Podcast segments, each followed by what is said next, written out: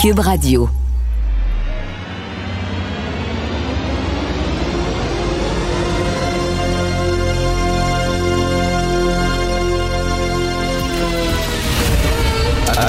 Attention, cette émission est laissée à la discrétion de l'auditeur.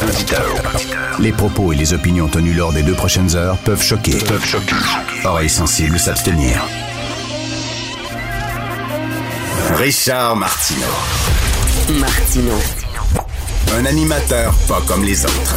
Richard Martineau. Cube Radio. Bonjour, bon mardi tout le monde. Merci d'écouter Cube Radio. Vous cherchez un endroit où organiser votre party de Noël? Le musée du sexe? Le musée du sexe. Alors, c'est un nouveau commerce sur la Plaza Saint-Hubert. C'est écrit Musée du sexe S-E-X. OK? Alors, on s'entend, vous voyez le genre de. Tu sais, même pas euh, foutu de mettre un X, un E à sexe.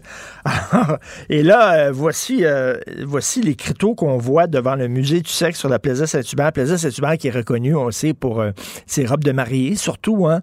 Euh, c'est un endroit où on vend beaucoup de robes de mariée. Là, il y a le musée du sexe. On sait qu'il y en a un à New York un musée du sexe que je suis allé euh, visiter, puis on peut voir de vieux vibrateurs qui ont été faits à l'époque de l'Égypte ancienne, etc.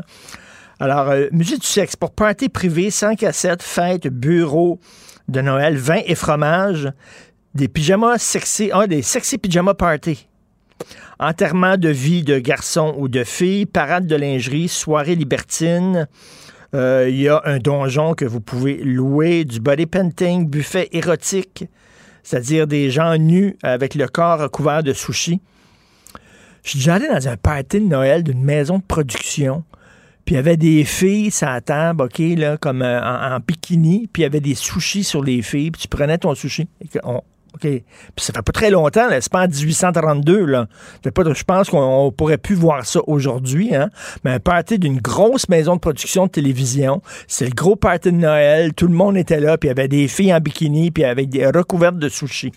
Alors, vous avez ça au musée du sexe. Bon, ben, super. C'est le fun de voir que l'offre l'offre s'élargit à Montréal, l'offre commerciale. D'ailleurs, tabarnouche, qu'est-ce qui arrive au pied de cochon? C'est rendu maintenant la cible de tous les militants. Tu veux chialer contre euh, les bas salaires qui sont donnés dans le milieu de la restauration, tu vas manifester devant le pied de cochon. Tu veux chialer contre la viande, euh, l'exploitation des animaux, tu vas manifester au pied de cochon. Tu veux chialer contre la gentrification, euh, tu, vas, tu vas manifester au pied de cochon. Contre le capitalisme, tu vas au pied de cochon parce que c'est un restaurant chic pour les bourgeois qui sont riches. C'est rendu maintenant, c'est comme le- le- l'endroit là, où euh, les gens vont manifester. Donc, euh, Martin Picard devrait louer son restaurant aux manifestants de tout genre. Là, euh, 100 dollars, tiens, l'heure pour aller manifester devant le pied de cochon. À un moment donné, slacker un peu. Il y en a d'autres restaurants. Il y a peut-être même des multinationales et des chaînes de restauration rapide où vous pouvez manifester devant, tiens.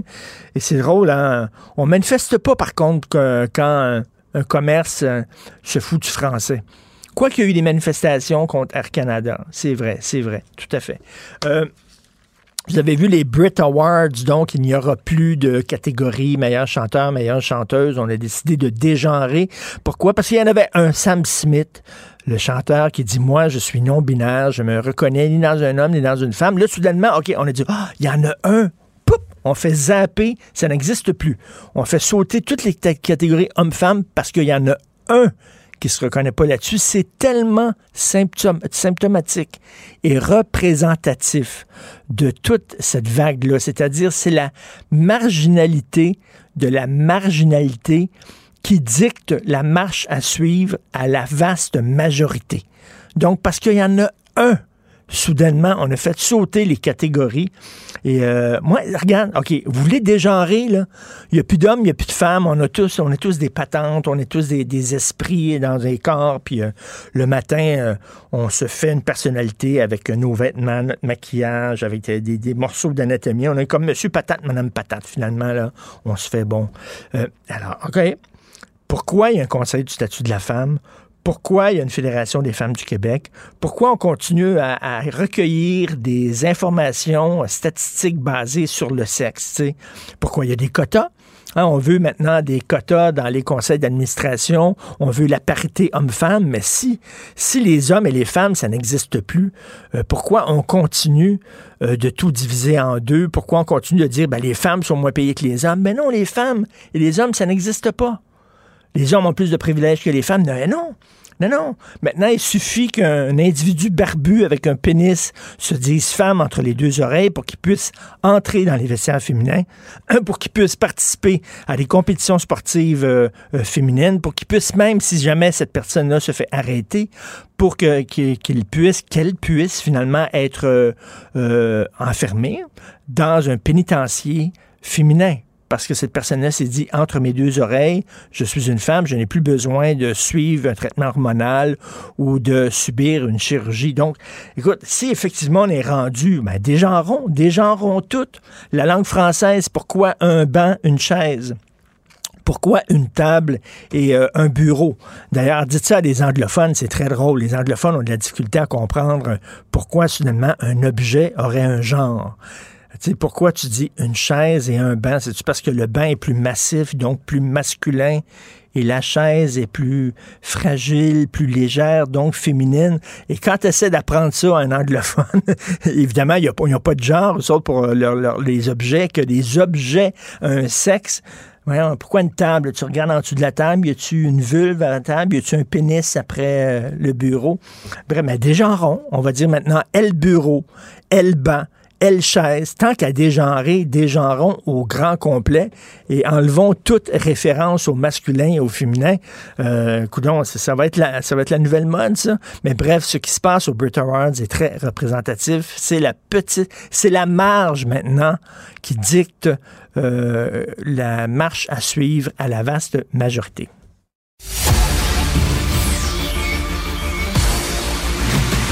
Jean-François Lisée. On va juste dire qu'on est d'accord. Thomas Mulcair. Je te donne 100 raison. La rencontre. C'est vraiment une gaffe majeure. Tu viens de changer de position. Ce qui est bon pour Pitou est bon pour Minou. La rencontre. Lisée. Mulcair. Alors, Thomas Mulcair, comment ça se fait qu'Erin O'Toole refuse systématiquement de dire combien de députés conservateurs sont vaccinés et combien ne sont pas vaccinés?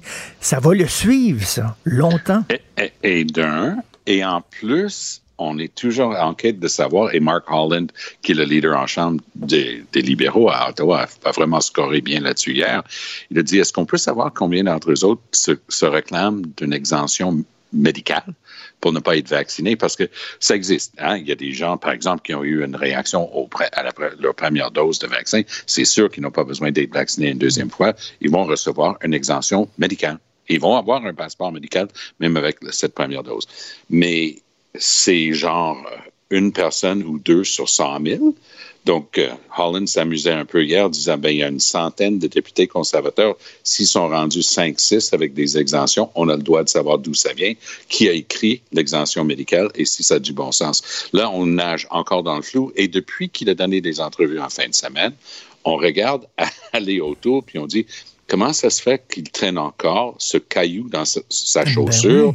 Il n'est pas capable de s'en débarrasser parce qu'il est juste pas bon comme politicien, puis il n'est pas capable de contrôler son caucus et d'imposer sa loi. Et Jean-François, on devrait lui présenter Denis Coderre, parce que Denis Coderre, ce qui l'a tué pendant sa campagne, c'est justement qu'il refusait de répondre à une question simple. Oui, tout à fait. Et puis, euh, c'est vrai que c'est comme si tout le monde gagnait la loto 749, parce que normalement, il y a une personne sur 20 000 qui a, droit à une exemption, euh, pardon, j'ai un chat dans la gorge, à une exemption euh, pour des raisons médicales. Puis là, il y en aurait, on ne sait pas trop, 10, 15, 20 sur 119. Je veux dire, c'est euh, c'est très grave. Là, il y a des, euh, il y a vraiment un problème médical majeur avec le caucus, caucus conservateur. On peut en conclure, oui, effectivement. Il faudrait vraiment faire une enquête épidémiologique là-dessus. Qu'est-ce qu'il y a dans les chaises à, la Chambre des communes, les chaises conservatrices Est-ce qu'il y a un complot contre eux autres? C'est peut-être ça qu'il faut enquêter maintenant. Mais tu sais, il est comme Andrew Scheer, Andrew Scheer qui s'enfargeait euh, à, sur la répétition sur l'avortement. Lui, c'est sur la vaccination. Ben oui, mais ils, ont fait la même chose aussi pendant la campagne. Rappelez-vous, là, c'était inédit. Pendant sa campagne en 2019 contre Trudeau, Scheer s'est caché on est en pleine campagne générale, nationale, électorale. Le gars s'est caché pendant six jours parce qu'il ne pouvait pas répondre sur l'avortement. Autour, c'est caché.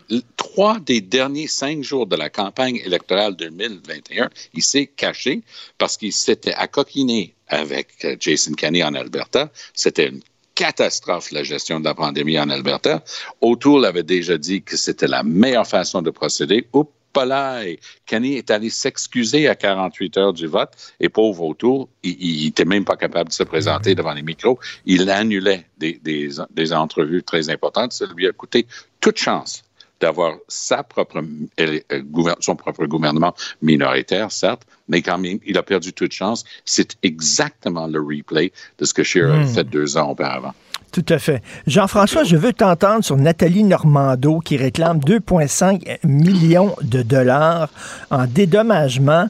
Euh, Nathalie Normando, on sait que le procès a avorté parce que ça durait depuis trop longtemps, ça a traîné, mais une des raisons pourquoi ça a traîné, Jean-François, c'est parce que Marc-Yvan Côté, qui était aussi un des co-accusés, ne cessait de multiplier les requêtes, ce qui fait que ça traînait en longueur. Donc, elle, euh, elle n'a pas eu son procès, elle demande 2,5 millions. Tu en penses quoi? Toi, qui as souvent dénoncé justement les magouilles des libéraux?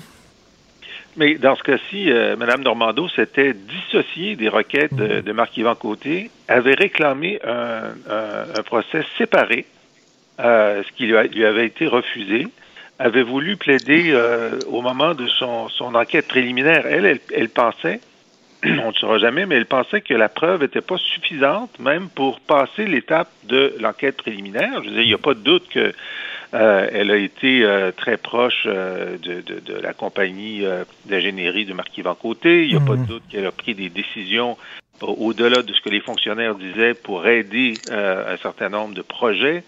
Mais est-ce que c'était criminel? Est-ce que ça allait passer le cap de la de la, la présomption d'innocence? Elle avait des bonnes raisons de penser que non, mais c'est la couronne qui a décidé qu'il n'y aurait même pas d'enquête préliminaire pour aller au procès.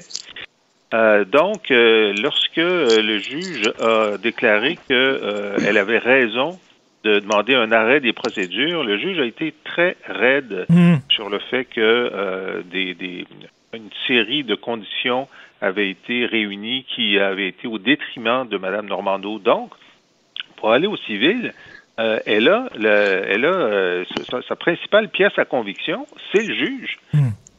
et donc, elle a peut-être des chances. Euh, oui, mais le, fardeau de preuve n'est pas pareil en matière criminelle et en matière civile. Donc, elle a une côte assez abrupte à monter, ce qui ne veut pas dire qu'elle ne va pas réussir. Parce qu'effectivement, Jean-François vient d'énumérer d'une manière vraiment de mettre euh, exactement ce qui s'est passé dans le cas de Nathalie Normando. Mm. Mais toujours est-il que le fardeau de la preuve en matière criminelle, c'est que la couronne doit prouver chaque élément de l'infraction au-delà d'un doute raisonnable. C'est très fort comme fardeau.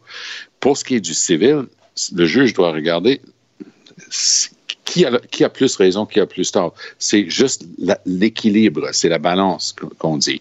Donc, à ce moment-là, le fardeau de la balance de la preuve, c'est un fardeau moins élevé. Donc, elle, elle, elle s'expose quand même. Si le gouvernement du Québec peut dire un, un instant, là, il y avait au moins ça, puis c'était pas déraisonnable, notre truc, ça risque d'être difficile. Elle est gagnante dans la mesure où tout ce qui était au criminel, ils ont dû abandonner. Elle avait la tête haute. Mais elle risque, je dis pas que je connais le résultat, hmm. mais elle risque d'avoir une surprise au civil, ce qui ferait juste jeter un, un point d'interrogation, un petit doute sur elle. C'est elle qui a sous-pesé ça avec ses avocats. Mais moi, si c'était une amie et, pas juste quelqu'un que je suis en train d'observer, elle a déjà été une collègue, mais ça fait longtemps que je ne l'ai pas vue. Moi, je lui aurais dit, mais il faut vraiment que tu soupèses ça parce que tu risques d'avoir une surprise. Ben c'est ça. Est-ce que l'élastique ne risque pas de lui péter en pleine face, Jean-François? C'est-à-dire qu'on va, on va euh, déterrer toutes ces histoires-là qui ont été pratiquement oubliées. Elle a une carrière maintenant à la radio, puis tout ça, tout ça est derrière elle. Oui, euh, c'est ça. Donc, moi, j'aimerais bien savoir exactement, comme, comme le dit Tom, quel a été euh, le, le, calcul de, son avocat ou de ses avocats, parce que euh, avec son livre qu'elle qu'elle a publié là, il y a quelques mois, elle a fait une bonne démonstration de, du fait qu'elle avait été la victime d'un genre de d'acharnement des procureurs. Euh, maintenant, elle a une belle carrière euh, radiophonique et donc, euh, elle, elle, se plaint évidemment que 50 sa vie lui ont été volés par cette histoire. Mais est-ce qu'elle va vivre encore deux ans ou des preuves ou trois, devront ou quatre, est-ce que c'était raisonnable ou pas raisonnable? Donc, elle se replonge dans, euh, dans, dans, dans, ce passé récent qui, qui a été très traumatisant pour elle. Euh, je suppose qu'elle a fait son calcul. Tout à fait. Euh, Thomas, tu veux nous parler de deux histoires euh, qui euh, impliquent la, la, langue. Donc, premièrement, l'Université McGill qui a fermé un programme en français et qui l'a annoncé en anglais seulement. Oui, puis les chargés de cours sont en train de capoter. C'était apparemment des cours super. Euh, et pour une somme assez importante quand même, c'était 2000 dollars, mais il y avait six semaines deux tuteurs quasiment du temps plein, vraiment pour booster. Hein? Tu arrives de Toronto, tu es expert dans tel domaine, tu veux enseigner. Voilà euh, tout ce qui était ton cours d'immersion quand tu étais petit à Toronto. Ben là, tu, ça peut devenir très vite, très réel. On va te donner un bon coup de main. McGill avait ces programmes-là, c'était bien, et ils l'ont annulé sans, sans en parler avec qui que ce soit. Il y a eu un truc absolument invraisemblable qui est arrivé hier quand le ministre responsable de lutter contre le racisme au Québec a sorti deux publicités, une en, une en français puis une en anglais. Puis c'était, bon, comment on appelle ça, un groupe de jeunes noirs qui jouent dans le parc? La réponse en français, c'est, c'est des amis québécois. En anglais, c'est What do you call friends who are playing in the park? Friends. Mais le mot québécois a sauté. Donc la communauté anglophone a, a pété une coche le ministre a défendu la décision comme un choix éditorial. Allô, bienvenue en politique. Et là, hier soir, il a dû tweeter, nouvelle mode de communication, que ça n'avait pas de bon sens. Mais, jamais 203, je vais vous le mettre sur la table, une autre pièce de, linguistique pour la journée d'aujourd'hui. Mary Simon, de, de mémoire euh, récente, a été nommé gouverneur général du Canada. Mm -hmm. Première fois depuis des générations qu'on a une représentante ou représentant de la reine qui parle pas un mot de français. On l'a bien vu. Donc, ils ont promis qu'elle ferait ça en français aujourd'hui. Ah, ben, gardons ça. Ce que j'ai appris en faisant de la radio à Toronto ce matin, puis j'ai pu le confirmer avant notre rencontre euh, maintenant, c'est qu'elle va parler anglais avec des bouts en français, et pour la première fois de l'histoire du Canada, une langue autochtone, ce qui est en soi fort louable, ben oui. et qui est l'inuktitut. Mais un instant, là, je m'excuse de le dire comme ça, mais est-ce que la gang autour de Trudeau sont pas en train d'essayer de spinner que, garde, c'est en anglais, normal, et là, on va avoir des petits mots en français, compréhensibles ou pas, selon combien d'heures elle a passé à apprendre, et là, est-ce qu'on n'est pas en train de dire qu'il y a l'anglais comme langue générale et normale au Canada, le français comme petit à côté qu'on peut ajouter mm. euh, de peine et de misère, et on le met quasiment un, au, au, niveau des langues autochtones qui doivent être protégées. Il faut faire la promotion, il y a énormément de travail qui se fait là-dessus, mais dans un pays qui a deux langues officielles, soi-disant, est-ce qu'on n'est pas en train, par mm. la bande, de diminuer complètement le rôle et l'importance Jean-François, c'est presque, c'est presque comme s'il y avait une langue officielle. Le steak, c'était en anglais, puis les petits à côté, là, les petits légumes à côté. Les là, petits pois. Les, les petits pois, c'est la langue française. le pea soup. Le pea soup. oui, je pense que... Attention à ce que tu dis, là, Tom. Mais je pense que ben, c'était un bon reflet de la réalité linguistique canadienne.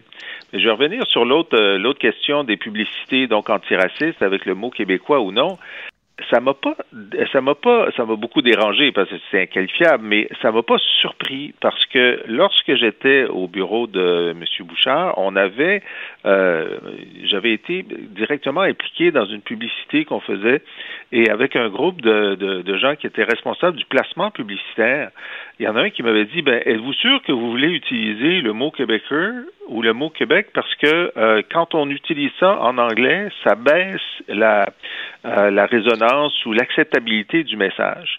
Et, et, donc là, j'ai appris ça, mmh. et puis j'ai dit oui, on l'utilise parce que c'est ça qu'on veut dire. Ben bravo. donc, je, je n'ai pas. donc, c'est sûr que c'est ce qui, a, ce qui a été dit à M. Charette et aux gens qui ont conçu euh, la publicité. Oui, Alors, apparemment, le, gars, le même gars est encore là, Jean-François. c'est apparemment. toujours le même. J'ai- demandé, demandé à, à notre ami Jean-Marc Léger, j'ai dit, euh, est-ce qu'il y a des données là-dessus? Et puis il m'a répondu euh, ceci, je vous lis.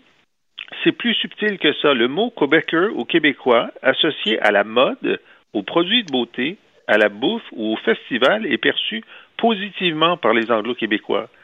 Mais lorsqu'il est question de politique, de langue ou de différences québécoises, les anglophones, du euh, les- les anglophones en sont allergiques. Et j'ai demandé à j'ai demandé à, à mon ami Jack Jedwab de l'Association des études canadiennes ce qu'il en pensait. Et puis il m'a montré un sondage qui montre que euh, 70% des Anglo-Québécois sont attachés au, Québec. Les 30% n'y sont pas attachés, dont 10% vraiment pas. Alors, c'est sûr que quand tu fais une publicité, tu veux qu'il y ait une réponse positive de... Mais c'est- très intéressant, ça. Thomas euh, Leonard Cohen ne s'est jamais dit Québécois. Il se disait euh, Canadien ou un Montrealer. Et pourtant, il a eu des mots très sévères pour le Canada. Une citation que je te donne. I hope that history jumps on Canada's back with sharp skates. Alors, Oh! oh! c'était un poète à, à temps complet. Mais euh, ouf, c'était vrai un, un peu euh, quelqu'un de la planète aussi. Il a vécu euh, dans, dans une temple bouddhiste pendant au Oui. moins cinq années vers la fin de sa vie. Et il y a un très, très, très, très, très euh, bon documentaire Netflix sur la Marianne. Ben oui, Euh, qui était dans- la où il vivait en Grèce pendant. euh, Mais en tout cas, moi, je continuerai d'être très fier de voir sa tronche et son chapeau fedora sur le bord d'un immeuble Ah, sur ben, Crescent parce qu'il nous appartient Oui, quand même un peu. hein. Non, mais il faut dire, faut dire, Richard, là, que d'ailleurs, par solidarité envers ses amis euh, québécois nationalistes, il avait refusé le prix du gouverneur général. En fait, il était très sympathique à la cause québécoise et il le dit souvent en entrevue. Euh, non, c'était, moi, je, Hmm. Et euh, je, je voudrais vous souligner que ce week-end, je suis allé me recueillir avec euh, ma douce sur la tombe de Leonard Cohen, justement dans le cimetière juif euh, sur le Mont-Royal. Il y a une entrée juste au coin de Chemin de la Forêt et Boulevard du Mont-Royal. Il y a une Exact. entrée. Vous entrez là, vous allez tout de suite à droite et la tombe de Leonard est là. Et euh, euh, il y avait plein, plein de fleurs et de roches selon la tradition juive. Donc, un grand Québécois. Merci beaucoup, Thomas. Et merci. And a big Quebecer. And a Big. Oui. Merci Thomas. Merci Jean-François. Si vous voulez lire les textes de Jean-François Lisée et écouter son excellent balado, allez sur laboîtealisée.com. Si c'est vrai qu'on aime autant qu'on déteste, Martineau, C'est sûrement l'animateur le plus aimé au Québec. Vous écoutez Martineau, Cube Radio. Cube Radio. Une autre vision de l'actualité. Cube Radio. Cube Radio. En direct à LCN. Salut Jean-François. Hey Jean-François, l'autre jour, je te disais que les garçons, les jeunes garçons, ils manquaient de modèles masculins positifs pour les jeunes garçons québécois. On n'est pas sorti du bois, c'est le retour de Saint-Forien. Écoute, Saint-Forien puis Ephraim, deux imbéciles qui se faisaient mener par le bout du nez par deux femmes fortes, Mademoiselle L'Espérance puis Madame Sylvain. OK, on n'est pas sorti du bois, là. Moi, j'attends que Basile, là, vraiment, là, qui revient. Et je dis au producteur de cette pièce de théâtre, soyez audacieux. Saint-Forienne. Ça, ça serait bon. Saint-Forienne. On est en 2021, Pourquoi pas? hein? Pourquoi pas? Alors voilà. Ça. Faut vivre avec son temps. Oui. Hey, c'est un thème, euh, Richard, dont on parle tous les jours, dans à peu près tous les domaines, la pénurie de main-d'œuvre. C'est sûr que ça a été aggravé par la pandémie, mais on le voyait venir, ce problème-là, avec, évidemment, le- la démographie, le vieillissement de la population. Non, mais écoute, c'est fou, là. Il y a Pénurie de main-d'œuvre. On manque, on dit qu'on va manquer de chauffeurs de camions, il manque de gens, de professeurs, de travailleurs de la santé. Il y a des chaînes de restauration rapide qui doivent fermer euh, ou seulement faire du service à l'auto parce qu'il manque de gens. Écoute, quand tu dis qu'il y a des Tim Hortons qui ferment, là, euh, veut dire quand même, c'est assez incroyable. Donc, donc une pénurie de main-d'œuvre. Écoute, je fouillais là, dans, dans- dans des archives euh, hier et je suis tombé sur euh, Job Boom. Je sais pas si tu te souviens de Job Boom, mais qui était un journal Ouais. euh, économique. Là. En 2008, donc il y a 13 ans, en 2008, les données démographiques laissaient entrevoir que la population québécoise en âge de travailler commencerait à décroître et on avait prévu une pénurie de main-d'œuvre en 2012. Et les gens de Job Boom, en 2012, ils sont allés voir euh, des, des gens du milieu économique. Ils ont dit, est-ce qu'on est en pénurie de main-d'œuvre? Et ils ont dit, écoute bien ça, en 2012, ils ont dit pas encore, mais savez-vous quoi, le crunch, là, le gros, ça va être en 2020. En 2020, le Québec va souffrir de pénurie de main-d'œuvre. C'était en 2012 qu'ils ont dit. Donc, On dirait qu'ils avaient une boule de cristal. ben tout à fait. Écoute, on était, je reviens toujours avec cette image-là que j'utilise. On était sur la plage, on voyait la vague arriver, mais un tsunami, et on continuait de construire des châteaux de sable sans rien faire. Écoute, oui, la pandémie, effectivement, pendant la pandémie, on a découvert que c'est le fun concilier travail et famille, passer moins de temps au travail, un peu plus de temps à la maison. On a découvert les joies de cuisiner, les joies de plus entrer dans ses pantalons parce qu'on a pris du poids, etc. Donc, mais ça explique pas tout. La, la pénurie de main-d'œuvre, c'est super simple. Vieillissement de la population et on fait pas assez d'enfants. Mais À un moment donné, mets ces deux affaires-là ensemble et c'est certain. Et tu sais, quand on arrive devant des problèmes qu'on n'avait pas pu prévoir, comme la pandémie, on ne pouvait pas vraiment prévoir ça, euh, tu peux comprendre. Mais crème, la démographie, c'est quelque chose qui se prévoit. Et comment ça se fait qu'on n'avait pas pris... on ne pense pas... Nos politiciens pensent à leur réélection et ne ça. pas On à la pense de future... 4 ans en Oui. 4 ans. Est-ce que tu dirais, comme le, le veut la bonne vieille expression québécoise, qu'on a dormi au gaz? Oui, on a dormi sur la Switch, euh, pour utiliser l'expression Mm. anglophone, mais on a dormi au gaz littéralement. Et là, ben, on court, on court, mais écoute, on est dans le problème, là, on est dans l'eau jusque-là, et on aurait pu euh, mieux, euh, mieux réagir euh, si on avait justement réagi dès 2008, dès les années 2000, tout à fait.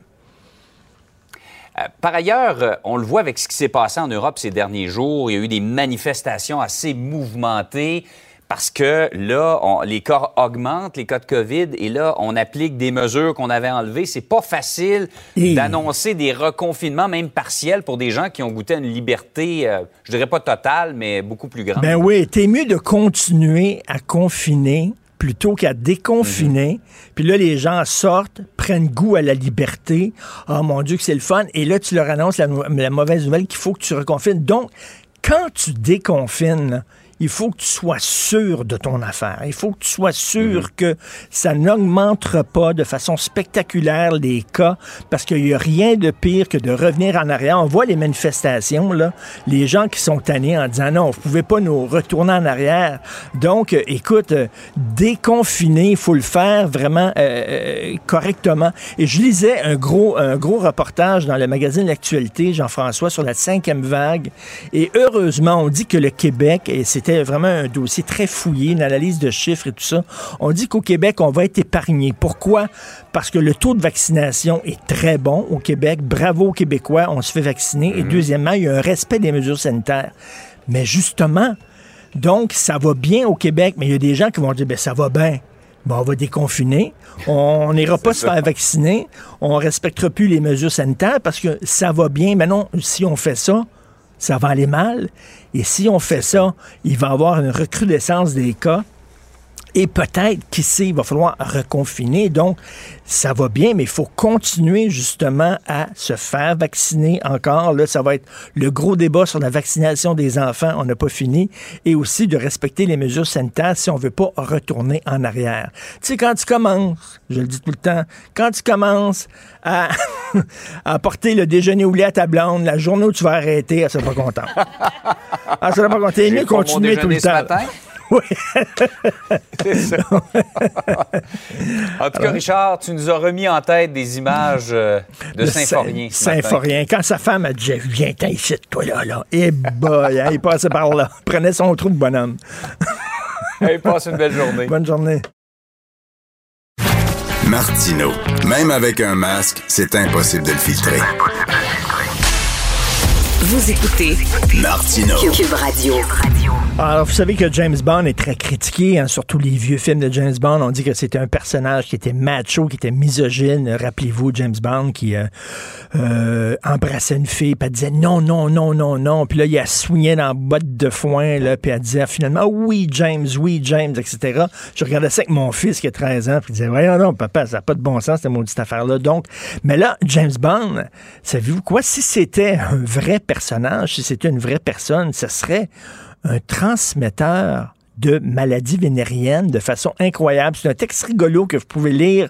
Allez sur le site Journal de Montréal, sur le site web. Mathieu, euh, Mathieu Robert Sauvé, qui est un, un, journaliste spécialisé en sciences, entre autres, excellent journaliste, ex-confrère de Voir, qui a écrit un texte hilarant euh, sur euh, James Bond. James Bond, l'agent infectieux, l'agent 007 ne se lavait que deux fois les mains en 60 ans. En 60 ans de film, on l'a vu se laver les mains deux fois.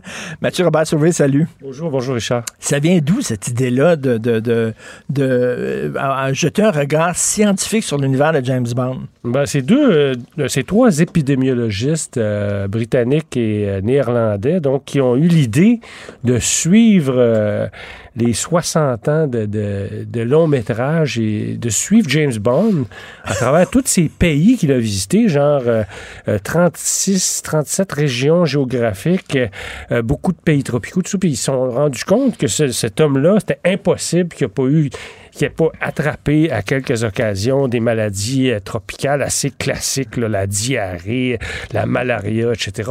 On n'imagine pas tellement James Bond euh, avec la tourista, mais ça a dû certainement arriver entre les missions. Et il a fait 86 voyages autour du monde qui ont analysé, là. Et là-dessus, comme en 60 ans, on l'a vu se laver, se, laver les mains seulement deux fois. et on dit, que, on, dit qu'il aurait été un agent de transmission de quoi? De maladies vénériennes, de chlamydia. De de tout. On ne sait pas s'ils se protégeaient euh, euh, très bien lorsqu'ils avaient une relation sexuelle avec les nombreuses euh, Bond Girls. D'ailleurs, les, femmes qui, ont couché avec lui avaient un taux de mortalité extrêmement élevé. Donc, elles survivaient rarement à leur aventure. Mais effectivement, les, épidémiologistes, sous des dehors un peu légers, ils ont quand même analysé ce cas-là. Bon, un cas fictif, on s'entend. Mais ils se sont dit, bon, en plus, euh, James Bond, il y avait le, profil type des, des, des, euh, transmetteurs dangereux d'ITS, donc d'infections transmissibles sexuellement, parce qu'il est jeune, il prend de l'alcool, il fume un peu de, tabac, bon, etc. Et effectivement, donc, une des bonnes, une bonne façons de se protéger, tout le monde le sait aujourd'hui, c'est de se laver les mains. Or, deux fois seulement dans tous ces films-là, dans 3113 minutes de cinéma, là, il s'est lavé les mains juste deux fois, puis une fois, c'est parce qu'il venait de tuer quelqu'un quelqu'un qui avait du sang sur les mains. OK, c'est ça. Ils disent que dans une scène, ils illustrent l'importance et la fragilité de l'hygiène des mains dans la prévention de la transmission d'agents pathogènes. Bon, bien sûr, c'est une étude un peu rigolote, mais est-ce que ces épidémiologistes-là, est-ce qu'ils disent que maintenant, les personnages dans les films doivent donner le bon exemple? Parce qu'en même temps, c'est un film. Là, on ne veut pas nécessairement voir le super-héros, effectivement, euh, sortir son, condom chaque fois qu'il y a une relation ou ne pas fumer, se laver les mains pour dire aux jeunes, regardez, c'est important de se laver les mains. C'est un film. Effectivement. Ben, écoutez, euh, c'était pas, euh, c'était pas le, but de, de, ces auteurs de, faire la morale et de donner des leçons d'ailleurs aux, euh, aux, réalisateurs de films. Et je sais pas ce qu'ils penseraient de la loi, du jugement récent qui interdit de fumer une cigarette sur scène au mais euh, eux autres, au contraire, ces, ces trois épidémiologistes-là, j'ai communiqué avec l'un d'entre eux, euh, euh, c'est des, des, maniaques de James Bond. C'est des gens qui adorent le cinéma et qui connaissent l'œuvre de, de James Bond, en fait, le, personnage dans, chacun de ses films. Ils connaissent les scénarios là, sur le bout des doigts et, et, ils ont vraiment fait une recherche exhaustive tout en étant, bon, comme je vous le disais tout à l'heure, un personnage de fiction. Euh, et ils ont, ils ont réalisé effectivement qu'avec tous les voyages que, James Bond, l'agent, euh, euh, a, a, réalisé, donc c'est sûr et certain qu'il était exposé à toutes sortes de, maladies infectieuses.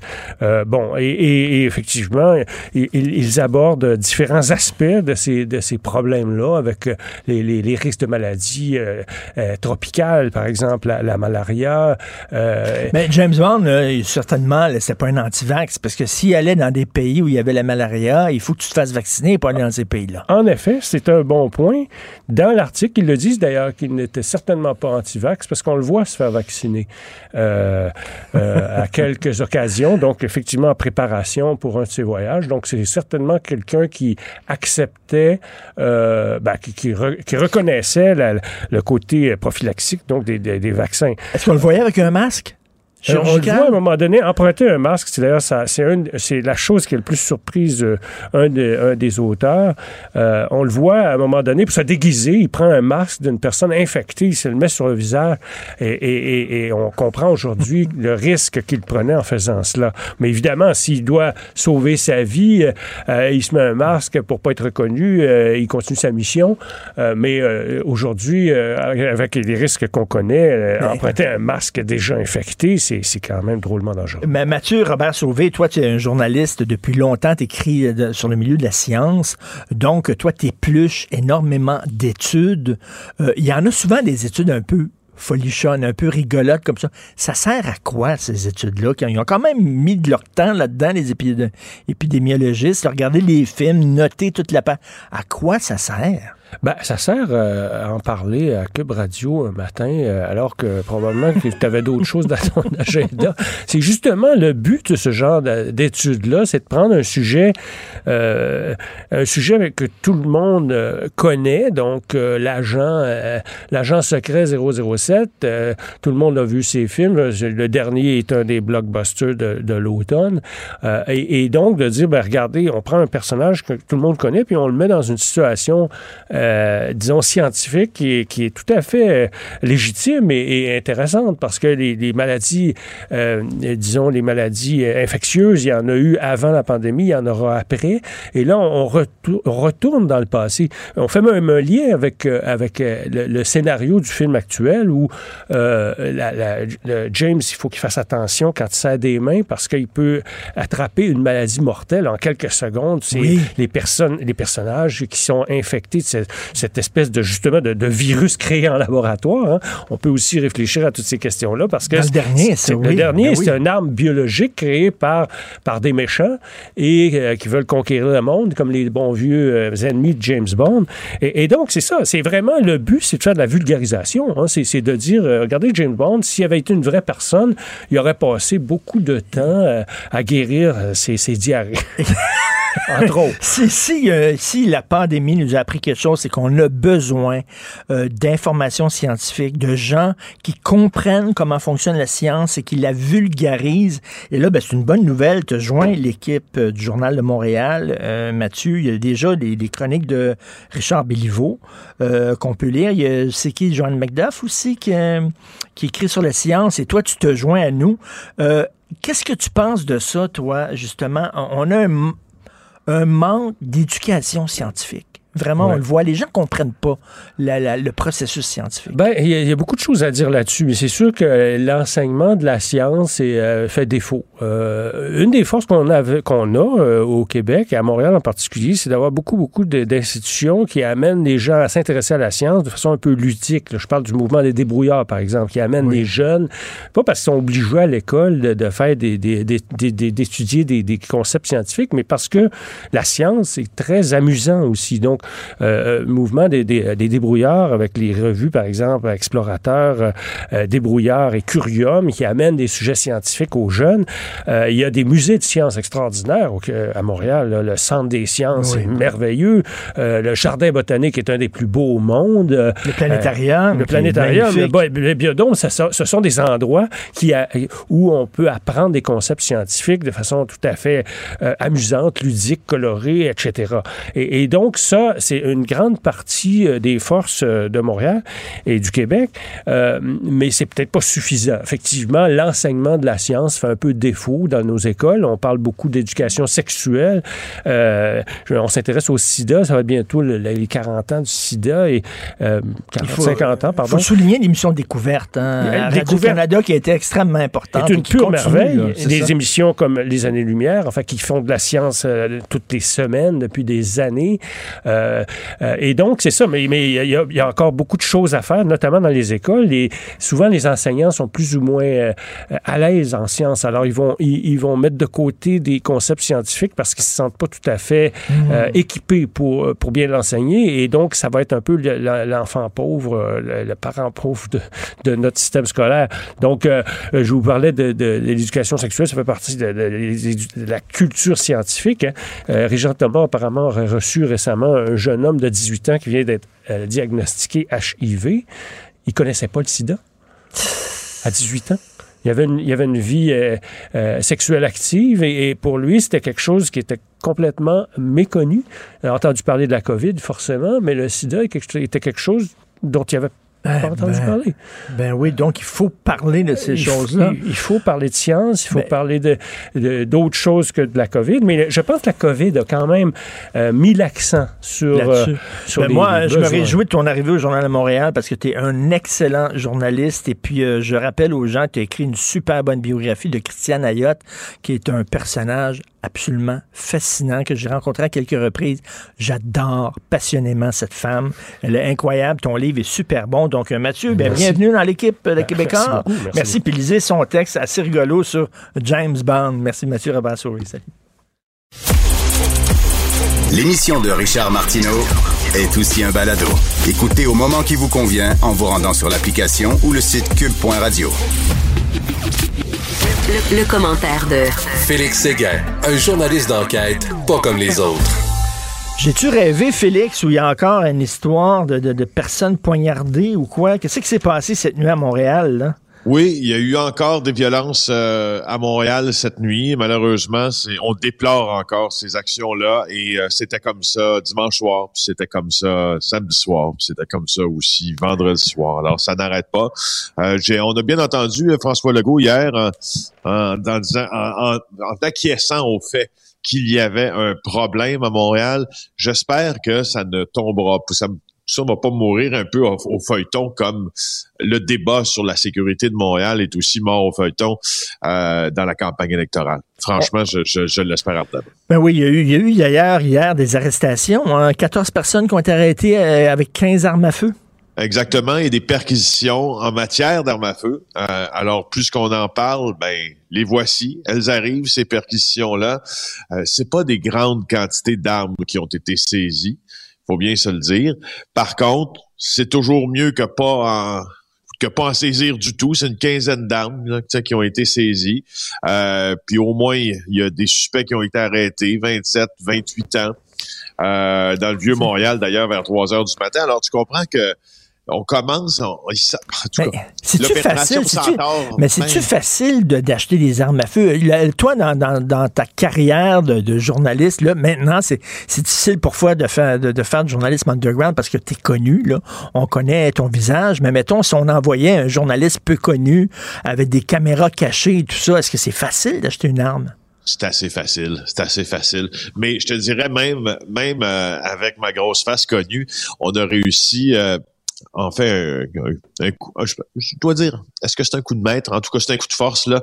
Euh, vous ferez ça à là, lors de la saison prochaine. Je peux Ah, déjà vous dire que ça existe. Là, on a réussi à parler, filmer des gens qui impriment en 3D des armes à feu létales, des Glock. On a réussi Des Glock? à, Ah, ouais, ouais, à ouais. filmer quelqu'un dans son sous-sol qui s'est fait venir toutes les parties pour assembler un fameux AR-15, là, comme le fusil qui a servi à tuer Anastasia De Souza à la, au- à la tuerie du collège Dawson. Euh, on nous a montré qu'il était pleinement fonctionnel. On nous a surtout montré qu'on pouvait en manufacturer à peu près 300 par semaine, si on le voulait. Ben voyons, on tu a peux te gosser. Attends minute, tu Ben peux te gosser une arme à feu d'assaut. Chez toi, dans peux. ton sol. Oui, tu peux faire ça chez toi. Tu peux, t'as- il y a plusieurs manières dont tu peux fonctionner. En fait, c'est que dans les armes à feu, tu as ce qu'on appelle le lower et le upper. Donc, la, partie inférieure de l'arme à feu et la partie supérieure. La partie inférieure est illégale à posséder si on n'a pas les permis pour, mais elle est illégale à manufacturer, manufacturer aussi. La partie supérieure, elle, se commande chez tous les bons détaillants qui vont te livrer ça par par FedEx ou par euh, par Poste Canada euh, ou tu vas les commander sur Amazon de la quincaillerie, on appelle ça la vaisselle, la quincaillerie ou la vaisselle qui va te servir à mettre les mécanismes en place dans cette arme-là pour qu'elle soit capable de tirer de vraies balles sont achetables sans problème et Mais la c'est- loi n'y peut presque rien. Alors moi je l'ai vu, ça s'est passé devant mes yeux, devant mes yeux, puis c'est ça. Voilà. Wow, j'ai hâte de voir ça. C'est fréquent. Tu sais que le Newsweek, le magazine américain Newsweek, sa page couverture euh, cette semaine, c'est euh, sur les drones en disant c'est très, très, très facile d'utiliser euh, un drone pour attaquer des gens, euh, pour les tuer. Accrocher une bombe après un drone, c'est maintenant à la portée du premier venu. Hey, ça va être le fun, hein? L'avenir qu'on prépare à nos enfants. Super tripant, super le fun.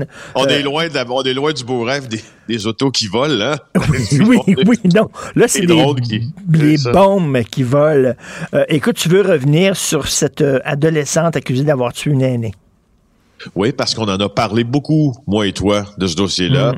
Euh, je sais qu'il t'avait qu'il t'avait scandalisé parce que on parlait de cette adolescente qui euh, qui avait une voiture alors qu'elle n'avait pas de permis, elle avait emprunté cette voiture-là à quelqu'un, et là finalement, bon ben, euh, une poursuite euh, policière s'engage et puis elle sait pas conduire du tout, elle va vite, elle est dans le nord de l'île de Montréal et elle renverse une pauvre dame.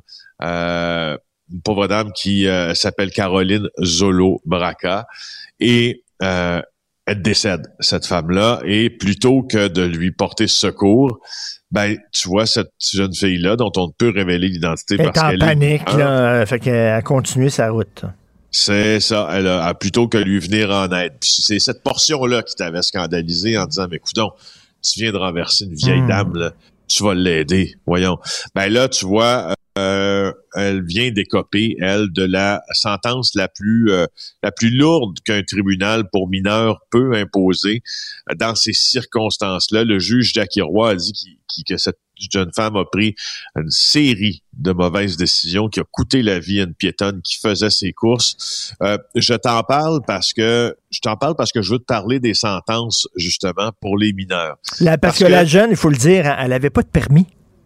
Non, non, c'est ça. Elle Non, c'est de conduire. exactement. Ben Elle oui. n'a pas le droit de conduire. Ben non, elle n'a pas le droit de, pas le droit de conduire. À te parler, ça, de. Tu sais, souvent, on a. euh, quand on, quand on voit ce genre de, de, de, de crime-là se dérouler sous nos yeux, puis dans les médias, puis qu'on en est informé, on a tendance à se dire pourquoi ces causes-là ne sont pas déférées, surtout quand quelqu'un est tout près de la majorité, là, 16, 17 ans. Pourquoi c'est pas déféré à un tribunal comme adulte? Pourquoi un adolescent ne peut pas être puni comme un adulte dans la majorité des cas? Mm. Ben, tu vois, il y a, y a vraiment, vraiment des, des guides importants pour ça. Euh, tu sais que les peines pour ados sont moins sévères. Un jeune de 12 à 17 ans là, qui commet une infraction criminelle ou un crime, normalement, à la base, on se dit une chose. Il n'est pas puni comme un adulte. La loi prévoit des peines spécifiques pour les adolescents.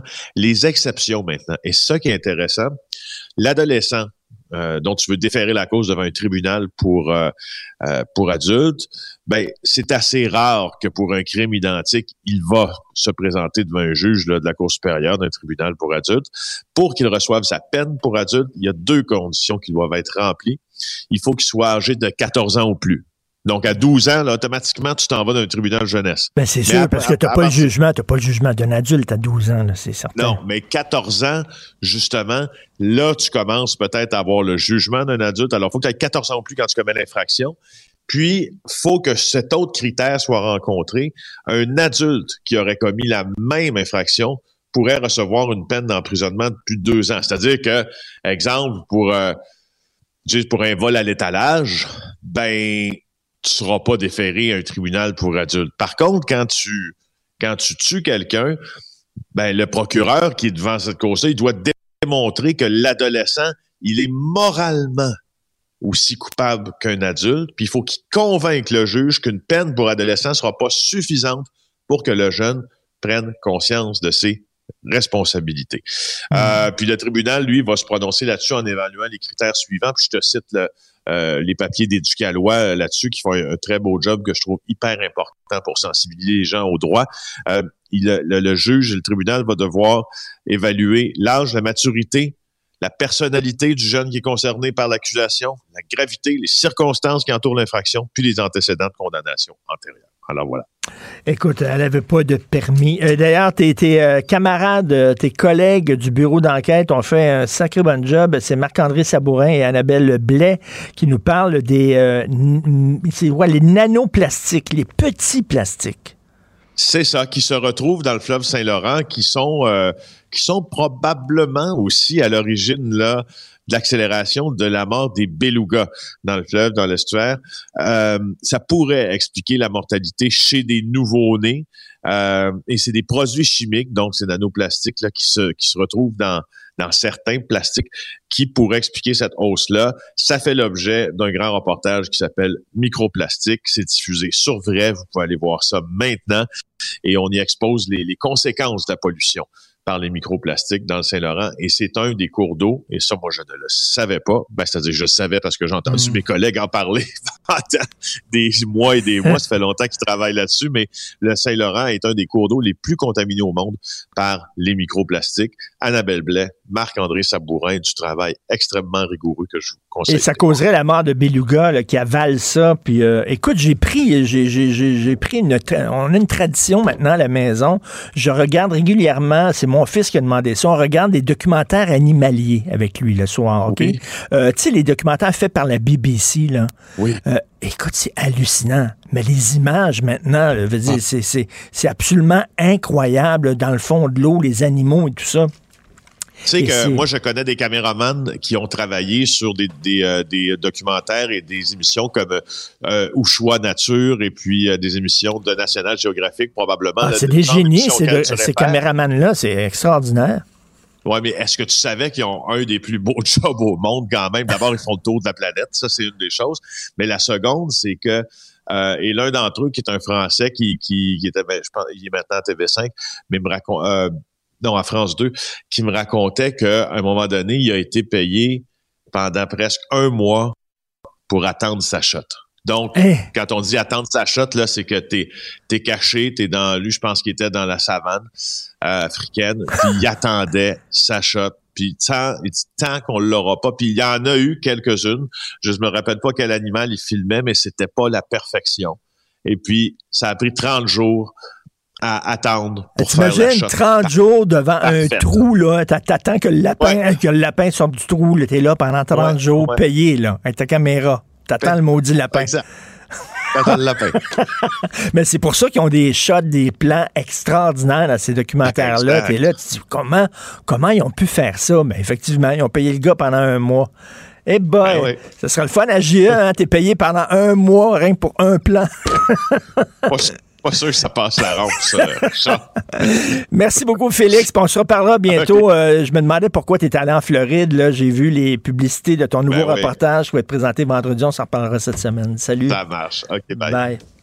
Pour une écoute en tout temps, ce commentaire de Félix Séguin est maintenant disponible en balado sur l'application Cube ou en ligne au cube.ca. Tout comme sa série balado Narcos PQ, qui dresse un portrait de l'industrie criminelle à travers des entrevues avec de vrais narcotrafiquants. Le préféré du règne animal. Bonjour, les petits lapins. Gilles Proulx. Bonjour, mon cher Richard. Richard Martineau. Pauvre petit lapin. La rencontre. Point à l'heure des cadeaux. Je serai pas là, là, à vous flatter dans le sens du poil. Point à la ligne. C'est très important, ce qu'on dit.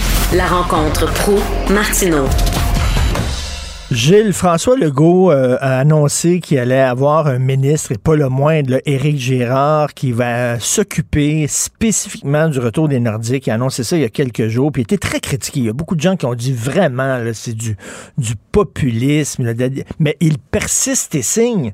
Encore hier, il a dit oui, oui, oui, encore évoqué le retour des Nordiques. L'affaissement des valeurs, c'est tout ça, c'est entretenir ton peuple dans la médiocrité ou la facilité. Alors, il continue justement à nous entretenir et endormir avec la venue des Nordiques. Euh, je, comprends pas pourquoi. Est-ce que c'est pour grossir son bassin de vote? Parce que les nonos qui vont écouter euh, justement Legault vont dire Ah, ben au moins il est pour les Nordiques, il va avoir mon vote. Le lendemain, sur une paire de patins, un politicien qui s'est bien patiné endosse le chandail du Canadien. Ah, ben là, écoute un peu, il y a mon vote, il est au bout de ce premier ministre-là. Le surlendemain, pourquoi pas, on va faire venir les expos quant à y être, et là, on grossit le vote. Ça s'appelle une manipulation vraiment facile et euh, qui est pas digne d'un premier ministre d'un État aussi important que le deuxième plus gros État francophone au monde. Le seul espoir qu'il peut y avoir pour la venue des expos, et ça c'est euh, Jean-Charles qui l'explique souvent à son TVA Sport, où euh, justement il parle à tous les soirs et commente, un gars que j'aime bien, il dit euh, tôt ou tard la Ligue nationale manque d'argent. La COVID a fait mal, les estrades n'étaient pas remplies, il y a eu moins d'argent. Alors, il faudra récupérer, et pourquoi pas, en grimpant justement le nombre d'équipes de 30 à 40. Et dans les 10 qui vont être désignés, ben, là, il y aura sûrement, sans doute, une place pour une ville comme Québec, une ville froide et nécessairement géographiquement une ville de hockey.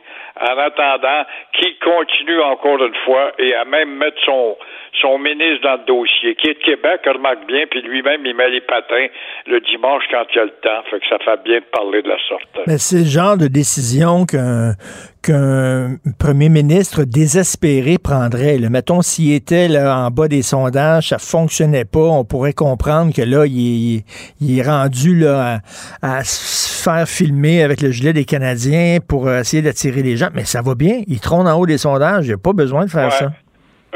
Une vente de feu, évidemment. Mais il y a peut-être besoin de se surveiller parce que dans Marie-Victorin, euh, le comté peut en tout cas rester fidèle à l'option souverainiste. Alors, une jeune fille qui a frappé une dame de 79 ans, euh, elle l'a tuée en auto, elle avait même pas de permis de conduire. C'est incroyable, hein? Trois ans pour une jeune fille de 17 ans euh, qui, sans licence, frappe une vieille dame de 79 ans en oubliant de porter assistance à la victime. Ça se passe à Rivière-des-Prairies. Et euh, trois ans, dont euh, deux ans dans un établissement de la DPJ.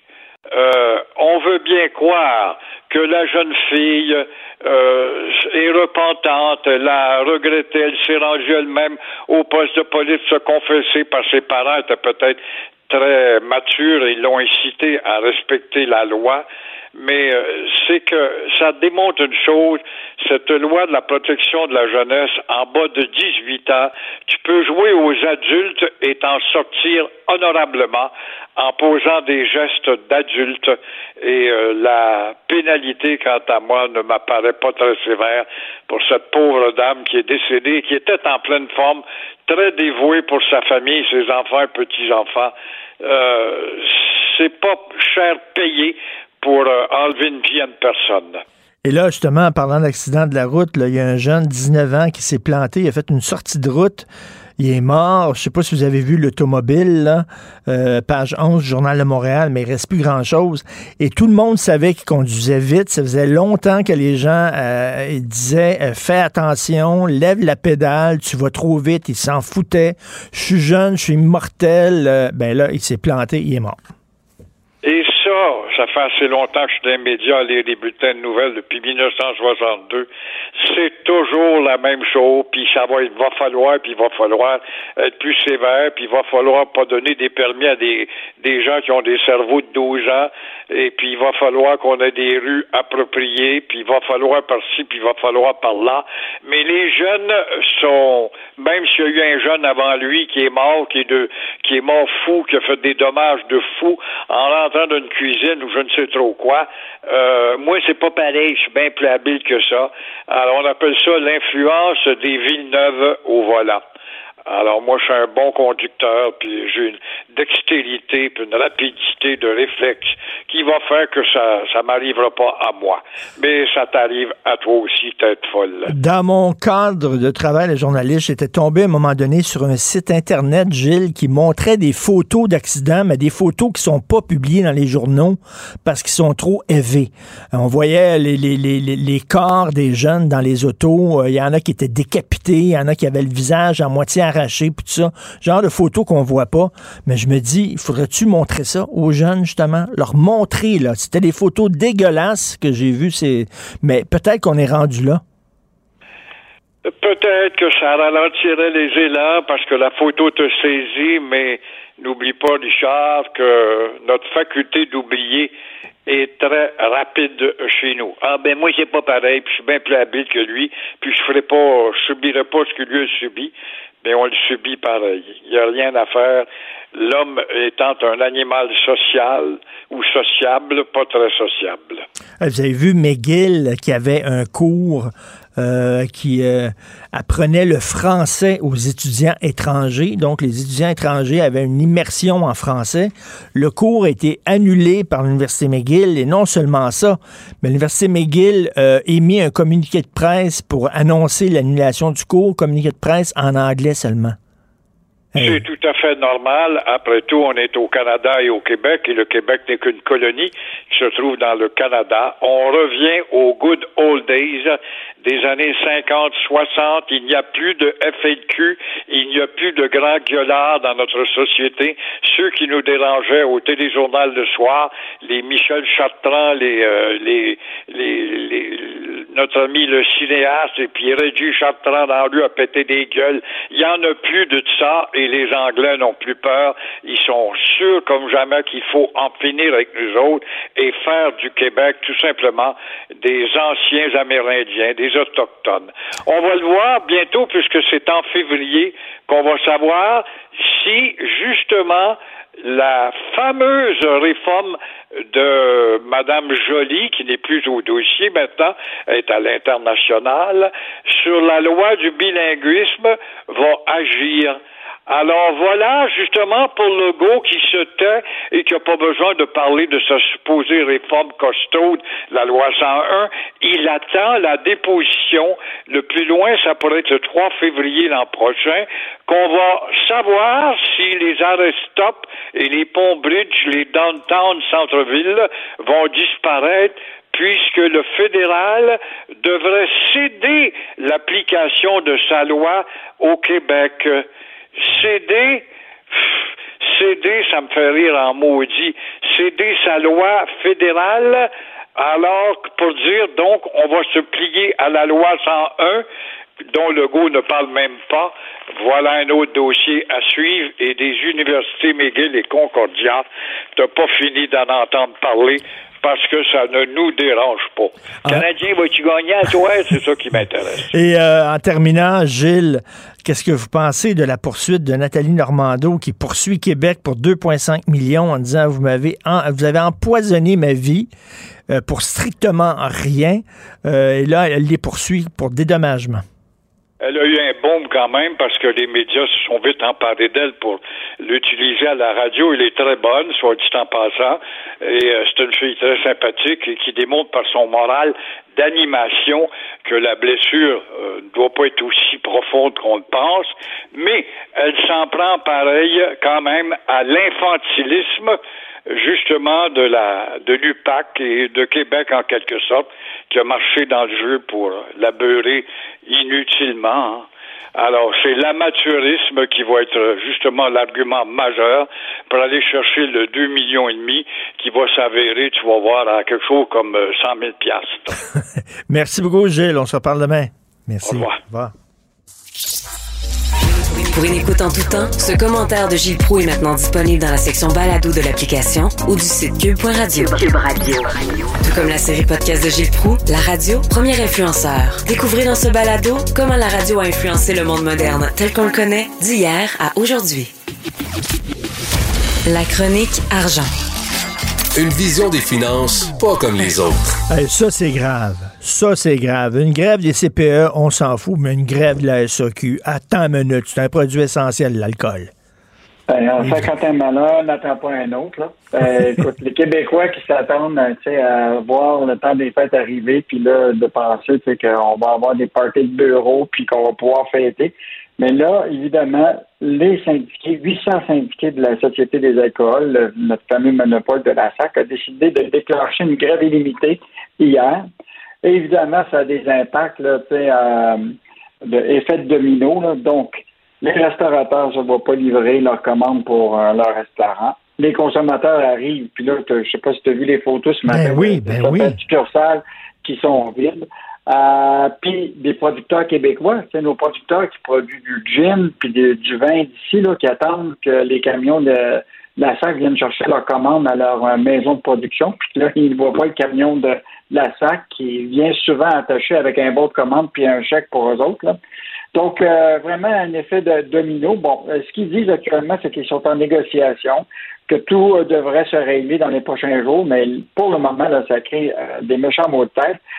et ce qui est fascinant, c'est que on comprend pas vraiment l'enjeu, parce que là, les, les travailleurs ont des salaires loin d'être compétitifs et qu'ils doivent faire trop d'heures supplémentaires en raison de la pénurie de main-d'œuvre et ça risque d'entraîner des problèmes de santé. Écoute, je sais pas si travailler, ça donne des problèmes de santé, là, mais euh, moi, je connais pas personne aujourd'hui qui travaille pas fort partout. Donc, euh, mais, mais, tu sais, euh, il y a le texte de Julien McEvoy là, qui est euh, intéressant parce qu'il y a les importateurs, on, les connaît, les, compagnies québécoises qui importent du vin étranger. Eux autres sont en maudit parce que justement, le vin qu'ils importent se retrouve pas sur les tablettes, mais ils, hésitent à critiquer la SAQ parce qu'ils disent on se fait, on se fait punir. Si jamais, mettons, on critique trop la SAQ dans les journaux, peut-être que nos vins qu'on se fait importer, qu'on importe, ne seraient pas bien placés sur les tablettes la prochaine fois. On va se faire punir. Le pouvoir d'achat de la SAQ est énorme au Québec. Hein? Tu sais très bien. Donc, les 400 agences d'importation au Québec, là, pour ces autres, c'est important c'est leur cause des pertes parce que eux autres font entente avec des producteurs à travers le monde. Puis là, ben, ces importations-là, ben, tu sais, au Québec, tu n'es obligé de passer par la SAQ pour pouvoir vendre tes vins. Euh, et même, moi, j'ai regardé une succursale ici, euh, pas, pas, loin, là, toute la section où tu as des vins un peu plus élevés, là, entre, euh, mettons, 19 et 28 dollars, les tablettes sont vides. Ça veut dire que les agences réussissent pas à livrer la marchandise. Euh, mais moi, ce qui m'inquiète aussi, là, je pense à nos producteurs euh, québécois là, de, de vin puis de qui tirent la par la queue, qui aujourd'hui vont être obligés de, voir euh, que leurs produits sont site dans leur propre entrepôt à eux, puis pas être capable de justement livrer. Et ça, c'est en général, quand tu déposes à la SAQ, là, ta marchandise, ben, ça vient avec un chèque de la SAQ pour pouvoir payer ta production. Donc, euh, méchant, méchant casse-tête, mais voyons, là, ils disent qu'ils reprennent les négociations euh, ce matin à Trois-Rivières. Donc, on va suivre ce dossier-là. Un texte extrêmement intéressant de Michel Gérard. Il revient régulièrement là-dessus. Euh, tu es un travailleur, tu as travaillé pendant, je sais pas, moi, 30 ans pour ton entreprise. Donc, euh, euh tu as, droit à un régime des rentes et tout ça. Tu as mis de l'argent de côté pour ta pension. Mais là, l'entreprise fait faillite et là, tu vois soudainement ta pension fondre comme neige au soleil. C'est ce qui est arrivé avec nos collègues journalistes du groupe Capital Média qui travaillaient au soleil à la Tribune, à Voix de l'Est, au quotidien Nouvelliste et tout ça, qui ont vu euh, leur fonds de retraite euh, baisser de 30 Et là, Michel Gérard dit, ben, il va falloir avoir une assurance rente. C'est quoi ça, une assurance rente? En fait, Richard, là, tu quoi, ce dossier-là, il revient euh, régulièrement dans l'actualité. Dimanche, là, ça nous a rappelé, il y a eu une manifestation à Québec. Tu avais les employés retraités là, de la Capital Media, le groupe là, qui, à l'époque, a a été vendu par euh, Power Corporation à, Cochon, qui est devenu une, entreprise d'édition d'hebdo euh, euh, régionaux. Il y avait la compagnie White Birch, il y avait les employés de Sears qui étaient devant l'Assemblée nationale. Et ce qui est intéressant, c'est que je veux juste te rappeler que toutes ces entreprises-là là, qui, ont fait faillite, là, écoute, je prends papier White Birch, les employés ont perdu 47% de leur prestation après la faillite. Les retraités. Papier, Fraser, 40% Sears, moins de 30 puis Capital Media, moins de 26 Hey, c'est pas là, drôle de parle- travailler toute ta vie pour une entreprise, puis tu te ramasses là, où tu as perdu près de la moitié de ton fonds de pension. Et là, la question, c'est que comparativement à, à- à l'Ontario, le Québec n'a pas de loi euh, là-dessus, mais en Ontario, les, euh, les, euh, il y a une assurance ferme qui force les entreprises à déposer de l'argent, qui fait en sorte que s'il y a une faillite, euh, ben, ils vont être euh, ils, vont être euh, compensés. Parce qu'actuellement, quand il y a une faillite, là, les employés ne sont pas considérés comme des, euh, des, des, des, des, montants garantis lors de la faillite. Donc, le premier qui passe, c'est les banques. Après ça, c'est d'autres. Puis les employés ne sont pas dans des, ce qu'on appelle des, des, des, garanties d'avoir leur, leur, pension. Alors, ça, là, moi, je trouve que c'est vraiment bizarre parce que quand tu regardes ça, toi-même, quand tu déposes de l'argent à la banque, là, OK, tu as l'assurance dépôt. OK, tu es couvert. Si tu investis euh, avec un courtier, euh, tu sais, euh, un planificateur financier, puis se casse la gueule, là, euh, tu vas retrouver à être compensé par un fonds d'indemnisation. Euh, écoute, c'est plein de fonds d'indemnisation partout, mais pour les travailleurs, il n'y en a pas. Donc, euh, je pense que euh, ça va être à, à regarder rapidement. Puis le goût s'est engagé à avoir euh, amélioré ça. Et je te rappellerai là qu'actuellement, il y a 901 régimes de retraite privée avec 191 milliards d'actifs sous gestion actuellement. C'est c'est 1,4 million de Québécois qui a, qui a de l'argent là-dedans. Fait que je pense que le minimum, là, ça serait de s'assurer qu'on qu'on protège au moins, en, en cas de faillite, là, que ces gens-là ne perdent pas leur, leur assurance, euh, puis Ben oui. pas, évidemment, leur, leur salaire. Écoute, après avoir travaillé des années, C'est arrivé à mon père. Mon père travaillait dans une imprimerie. hein. Il travaillait dans une shop, une imprimerie pendant des, des années. Puis la compagnie a fait faillite. Puis euh, il a perdu euh, beaucoup de son fonds de pension. Ça ne devrait pas arriver. On devrait protéger effectivement les fonds de pension. Écoute, de plus en plus de jeunes qui se boursicotent, comme on dit, qui jouent à la bourse. hein. Euh, mais sauf que, bon, tu peux pas t'improviser, là, amateur de bourse. Il y a des gens qui jouent là-dedans puis qui, qui perdent beaucoup, des, ils perdent des grosses sommes. Ils jouent, ils jouent à la bourse comme s'ils jouaient au poker. là. Écoute, c'est deux, deux générations différentes. Tu avais la génération, tu t'en rappelles, où ce que les gens ne faisaient pas affaire avec des planificateurs financiers. C'est la génération de mon père, tout ça, puis ils planifiaient tu comment? En parlant au beau-frère. Hey, beau-frère, où tu mets ton 10 000, hein? puis là, il, euh, et là, tu retrouves un autre type de génération, la génération des 18 à 34, là, qui eux autres, là, pensent que investir, c'est comme jouer aux jeux vidéo. Et c'est là, et là, c'est le PDG de l'AMF, l'autorité des marchés financiers, qui sonne un peu l'alarme là, parce qu'il dit aux jeunes là, attention. là. et cette réalité-là vient nous frapper un peu parce que les jeunes, de plus en plus, font ce qu'on on appelle du courtage à escompte. C'est-à-dire la possibilité d'investir soi-même sans passer par un planificateur. Donc, ils vont sur ces comptes-là. Il y a une augmentation de 38 en un an des, des, des jeunes qui vont euh, euh, sur ce, ce courtage-là. Comme un, comme Et, un euh, compte d'ISMAT là, qu'on dit, là, c'est ça? eh, Exactement. Et là, l'affaire, c'est que les, souvent, ce que le président de la- l'AMF disait, c'est que on dirait qu'il y a une disparition entre la frontière entre le jeu vidéo et l'investissement. Et, puis, et là, l'affaire, c'est que même la publicité autour, euh, souvent, fait appel à, tu sais, le marketing re- reprend des concepts propres au jeu, comment l'attribution de points, puis de récompenses, si tu réussis, si tu vas dans un service de courtage qui est là, ça va te rapporter tant de points, etc. Donc, euh, vraiment, là, il y a, y a- y a comme une, une lumière jaune qui vient d'allumer pour euh, l'AMF. Et ce qui est intéressant, c'est la crypto-monnaie aussi, où ce que les jeunes là, euh, sont de plus adeptes euh, à, à ce type de monnaie-là. Ben oui. Donc, euh, C'est des gens qui ont vu le film Wall Street, puis ça les a bien, bien Ah, excités avec Michael Douglas. Là. Mais tu sais, moi, je connais quelqu'un, François Lambert, qu'on connaît tous, là, le dragon. Lui, il fait du day Mm. trading, qu'on appelle. là. Lui, il pourrait rester chez eux, puis rien que devant son écran, vendre des actions, en acheter, puis tout ça. Puis il fait de l'argent, sauf qu'il connaît ça. Il connaît très bien ça. Tu peux pas t'improviser. Puis il y a des gens qui arrivent en disant Hey, ça a l'air facile, je vais essayer ça, moi, faire du day trading. Puis ils perdent leur Dans argent.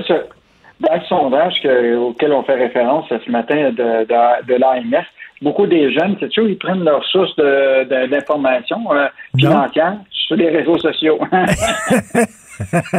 ouais, c'est très fiable. ah, c'est très, très fiable. Très, Donc, très euh, fiable.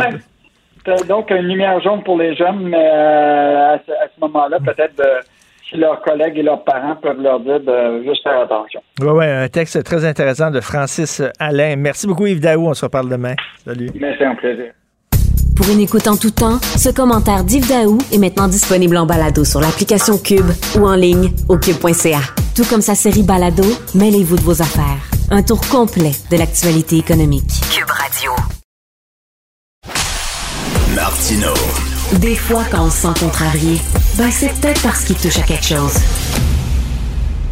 Ça y est, c'est l'hiver. Il a neigé ce matin. Non seulement il a neigé, mais la neige reste au sol.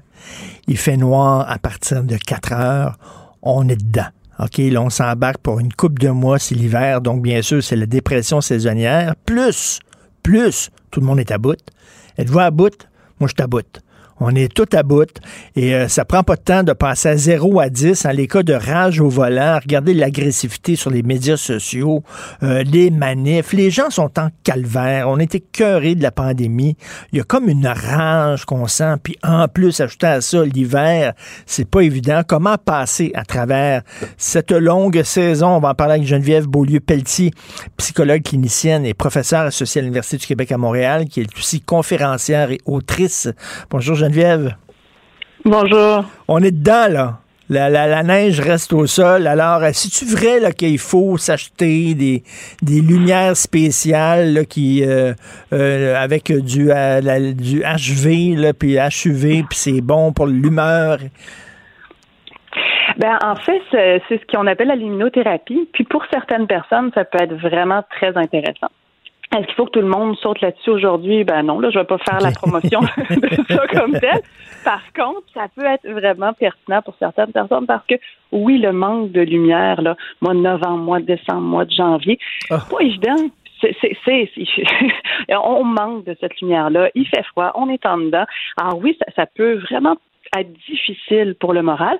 Pour certains, on va parler vraiment, c'est, un petit blues, puis c'est, pas très agréable. Mais pour d'autres, ça se traduit en dépression. Et dans ces cas-là, ben oui, la, la lumière, par exemple, de l'immunothérapie peut être vraiment très pertinente. Euh, pour certains, ça va être euh, de la médication, des antidépresseurs. D'autres vont parler, par exemple, de suppléments de vitamine D. Il peut avoir de la psychothérapie. Bon, l'hygiène de vie. Il y a- différentes choses qu'on peut faire, mais il faut vraiment être conscient que, ben oui, ça nous affecte, là, ce manque de lumière. Ben oui. Et il y a un texte dans The Guardian, là, qui est un journal euh, britannique, qui dit que ben, souvent, euh, quand on va voir des psys, euh, souvent, le- le premier réflexe, c'est tout de suite les pelules, les antidépresseurs. Mais là, on dit on devrait au contraire présenter à la personne qui vient nous voir un éventail de choses. Ça peut être de la méditation, ça peut être du yoga, ça peut être marcher à l'extérieur, tout ça. Et oui, là-dedans, il y aurait des antidépresseurs, mais pas la première chose à- à- conseiller aux gens. Exactement. Donc, il y a beaucoup d'autres choses qu'on peut essayer avant. Donc, oui, juste d'aller se promener dehors pendant les heures d'ensoleillement, c'est un moyen très simple, très efficace, et qui coûte rien. On va aller rechercher notre, vitamine D dont on a besoin. L'hygiène de vie, en prendre soin de soi, c'est fondamental. Bien dormir. Euh, oui, quand, quand justement on est, on souffre de dépression saisonnière, notre sommeil peut être affecté. Donc, d'essayer d'avoir une hygiène pour le sommeil qui est plus intéressante, plus adéquate, un meilleur repos. Oui, de, de faire des techniques là, de méditation, vraiment d'être plus dans, dans un moment pour soi, décrocher de l'espèce de rapidité du quotidien, dans le flot du travail qui n'est pas toujours satisfaisant. Donc ça, c'est des choses de base, l'alimentation également.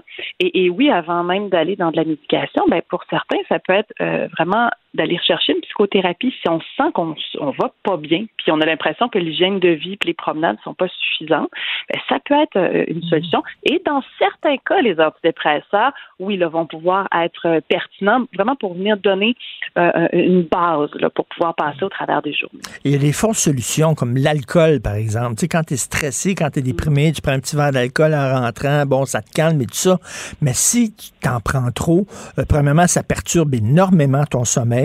Deuxièmement, ben, l'alcool, c'est un dépresseur. Ça va te rendre encore plus déprimé. C'est une fausse solution. Ben oui, c'est des fausses solutions. C'est que sur le coup, on se sent bien. Il y a aussi beaucoup d'activités qui vont venir activer en nous hein, la zone du plaisir dans le cerveau. Donc, euh, le striatum. Euh, a qui va être, par exemple, dans les achats. Donc, on va ah, aller magasiner pour se faire plaisir. Oui, ça peut être de la consommation. C'est la même chose avec certaines drogues également. Donc, on vient activer notre cerveau. Par pourquoi? Ben, on, on est en manque de plaisir, hein. on se sent déprimé, on se sent amorphe, donc on cherche à se stimuler, mais malheureusement, ça n'a pas l'effet escompté parce qu'à long terme, il va avoir une baisse. Et donc, il va falloir aller rechercher que ce soit euh, davantage de consommation ou d'acheter davantage. Donc, c'est comme si on va vouloir aller se réactiver toujours mmh. plus. Mmh. Donc, on passe à côté du, réel mal-être qui est là, puis que, ben, franchement, on se sent pas bien, on se sent découragé, on n'est plus motivé, on dort pas bien. Et, Geneviève, est-ce que aussi embrasser l'hiver? Moi, je suis du genre, là, moi, j'ai l'hiver pour tuer, là, j'ai l'hiver pour tuer. Mais à un moment donné, tu peux pas combattre l'hiver. L'hiver est là. Fait qu'au lieu de le combattre, ben, tu sais, en t'habillant légèrement, en chialant parce qu'il fait froid, ben, abeille-toi chaudement, puis va dehors, puis profite de l'hiver, puis fais de la raquette, puis tout ça, puis embrasse l'hiver. Mais je pense qu'on a intérêt tranquillement, oui, à changer notre attitude et oui, ne serait-ce que de s'habiller, ça fait toute la différence. D'avoir les pieds mouillés puis froid, là, il n'y a personne qui aime ça. On a juste le goût de rentrer en dedans. Donc, je dirais, oui, tranquillement, d'aller vers des activités un petit peu à la fois si on n'est pas euh, d'emblée content dehors, vraiment d'aller chercher certaines activités. Tu sais, de, ces temps-ci, il y a beaucoup d'activités en lien avec la lumière, donc dans différents endroits, dans différentes villes, ou, justement d'aller un peu à l'extérieur, voir euh, des lumières euh, de décoration, par exemple. Ça fait du bien. Juste ces petits moments-là qui sont un peu plus festifs viennent alimenter le plaisir, puis je dirais, essayons de, de jumeler ça avec le relationnel. Allons chercher, allons chercher le contact avec les autres. Donc oui, si je vais faire de la raquette, mais est-ce que je peux aller le faire avec quelqu'un que j'apprécie profondément, aller chercher un ami que ça fait longtemps qu'on ne trouve jamais le temps de faire de quoi ensemble. Bon, ben juste aller marcher ou faire une activité dehors, ça va rendre ça. Euh, davantage, je dirais, tolérable. Et là, là, je vais faire un gros cliché, là, vraiment. Là, j'ai l'air de, de, parler comme un biscuit chinois, là, mais euh, retrouver l'enfant en soi. Mais tu sais, quand on était petit, là, puis on sortait mm. dehors, là, puis on rentrait, puis on avait le nez là, qui dégoûtait, puis les joues rouges, puis tout ça, mais c'était le fun aussi, là. Avec tout à fait, tout à fait. Puis ça, on, le perd en grandissant. Oui. Tu sais, des fois, on va voir notre enfant qui est tout gelé, puis on fait, mon Dieu, comment il a fait pour rester longtemps? Il n'a même pas aperçu qu'il était gelé, justement.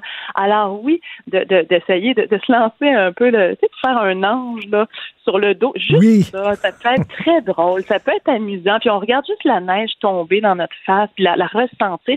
C'est des moments aussi de où, on est un peu plus centré, je dirais, sur ce qui se passe, sur notre environnement, sur la, beauté aussi de la nature parce qu'on en est beaucoup coupé.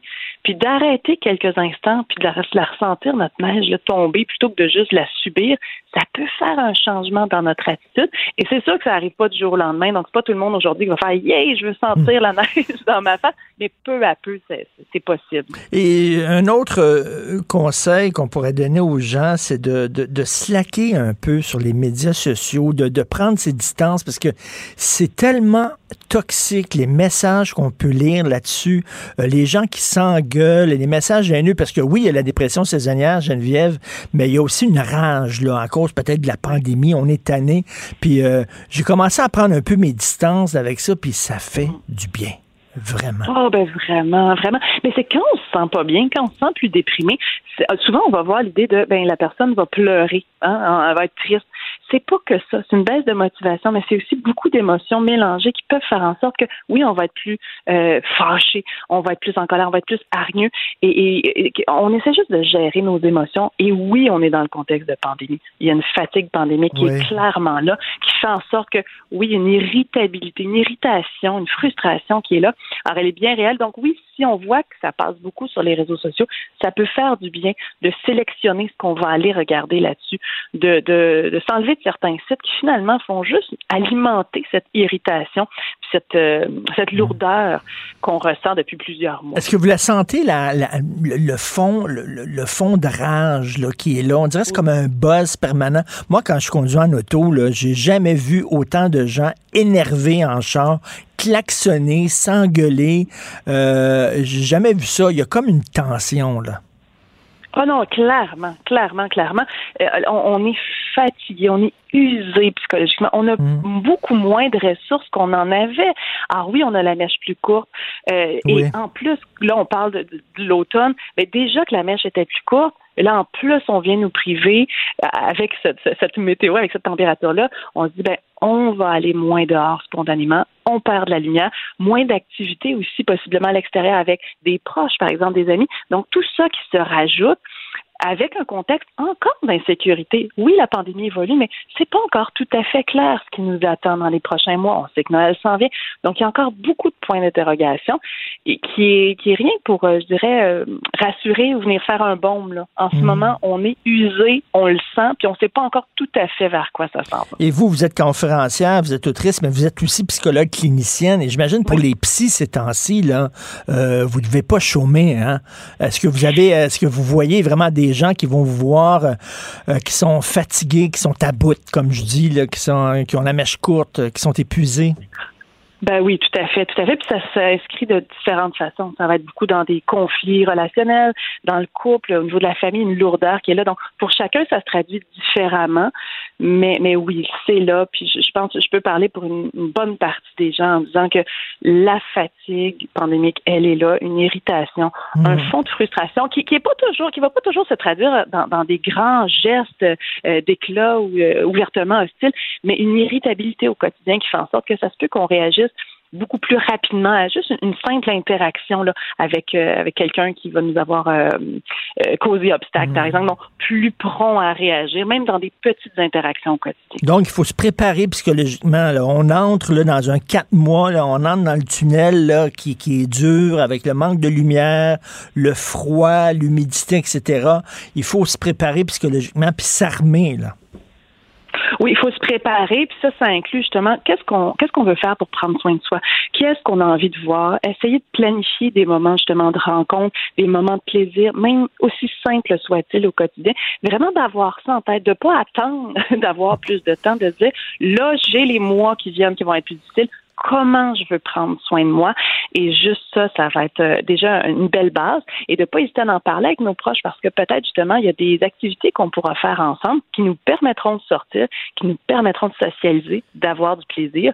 Alors ça, je pense qu'on peut s'aider déjà de cette façon-là. Allez, vous parlez de lumière. Jeudi soir, justement, j'amène mon fils voir Illumi. À Oui. Laval, plein de lumière. On va faire le plein de lumière là, pour, pour passer à travers ces quatre mois-là. Merci, toujours un plaisir de vous parler. Geneviève Beaulieu-Pelletier, psychologue clinicienne, professeure associée à l'UCAM et conférencière autrice. Merci Geneviève, bonne journée. Un grand plaisir. Au revoir. Joignez-vous à la discussion. Appelez ou textez le 187 Cube Radio 1877 827 2346. Alors, ça y est, la prise des rendez-vous pour les faire vacciner les enfants de 5 à 11 ans, elle est désormais accessible sur Clic Santé. J'ai très hâte de voir si les parents québécois vont aller en masse faire vacciner leur enfant aussi jeune, là, de 5 à 11 ans, parce que là, il y a beaucoup de, beaucoup de parents qui sont pro-vaccin, qui sont pas des coucous, qui sont pas des complotistes, mais quand même qui disent, est-ce qu'on a vraiment besoin de faire vacciner les enfants de 5 ans? Il y a des gens qui vont hésiter, donc c'est disponible maintenant sur Clic Santé. Et nous allons parler là à Joseph Facal, excellent chroniqueur, bien sûr, Journal de Montréal, Journal de Québec. Salut Joseph.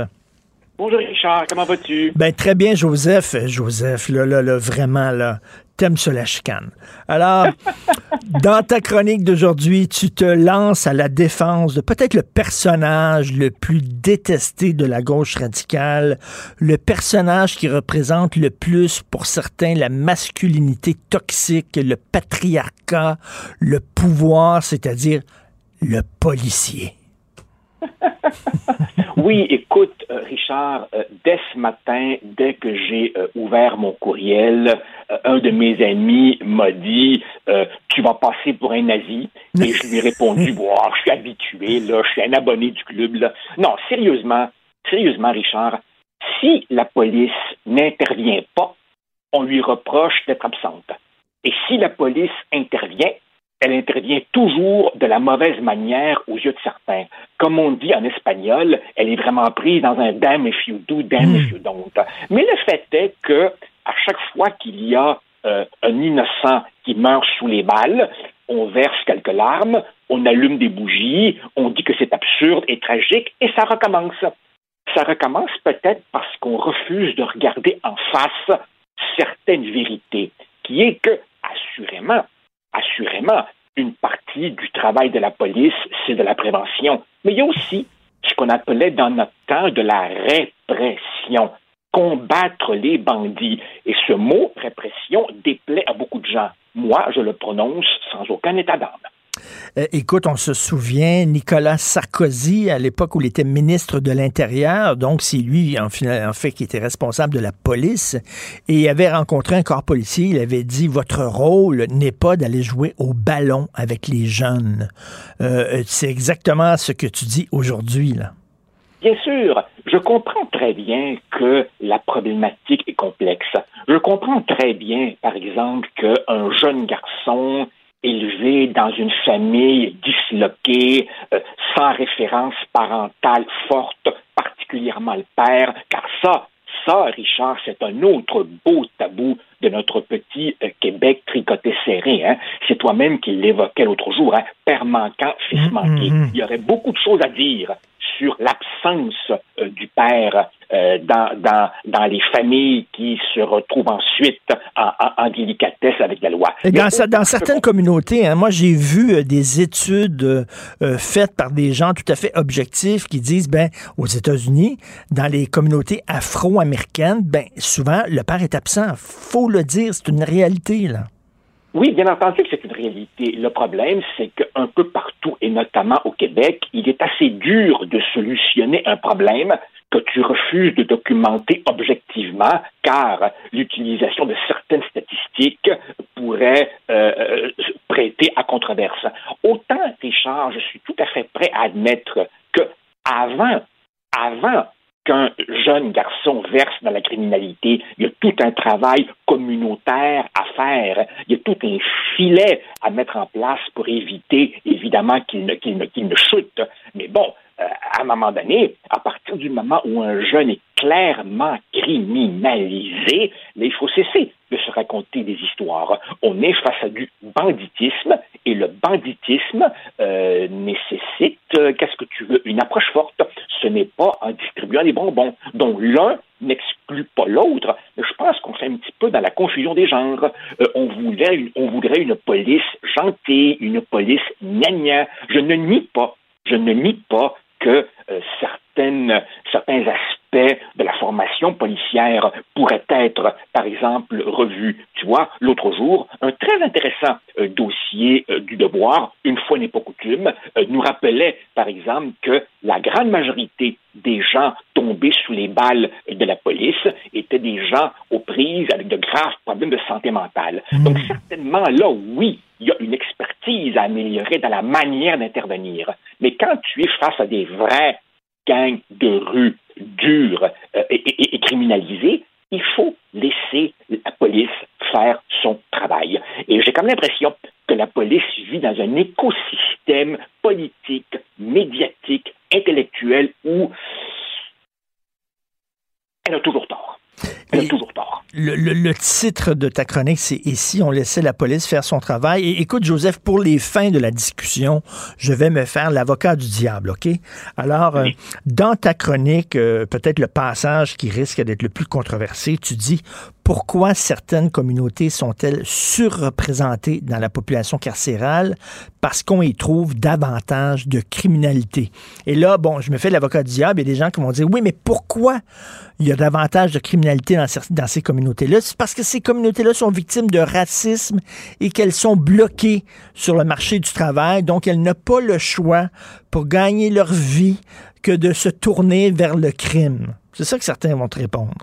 Oui, mais le problème, c'est que dans ces communautés, l'immense majorité, l'immense majorité des gens qui les composent sont d'honnêtes travailleurs, d'honnêtes travailleuses qui ne cherchent pas d'excuses ou qui, si évidemment constatent des problèmes, n'y voient pas une excuse facile pour verser dans la criminalité. Non, je crois qu'il y a certainement des problèmes économiques, sociaux, mais il y a aussi l'appât du gain, le refus de l'effort, la glorification de la violence, la mise en valeur de certains modèles, en guillemets, qui nous viennent des États-Unis. Et tout ça, évidemment, joue dans la tête de ces jeunes qui, je le répète, n'ont pas, si tu veux, l'encadrement, les structures qui empêchent, évidemment, de verser dans la criminalité.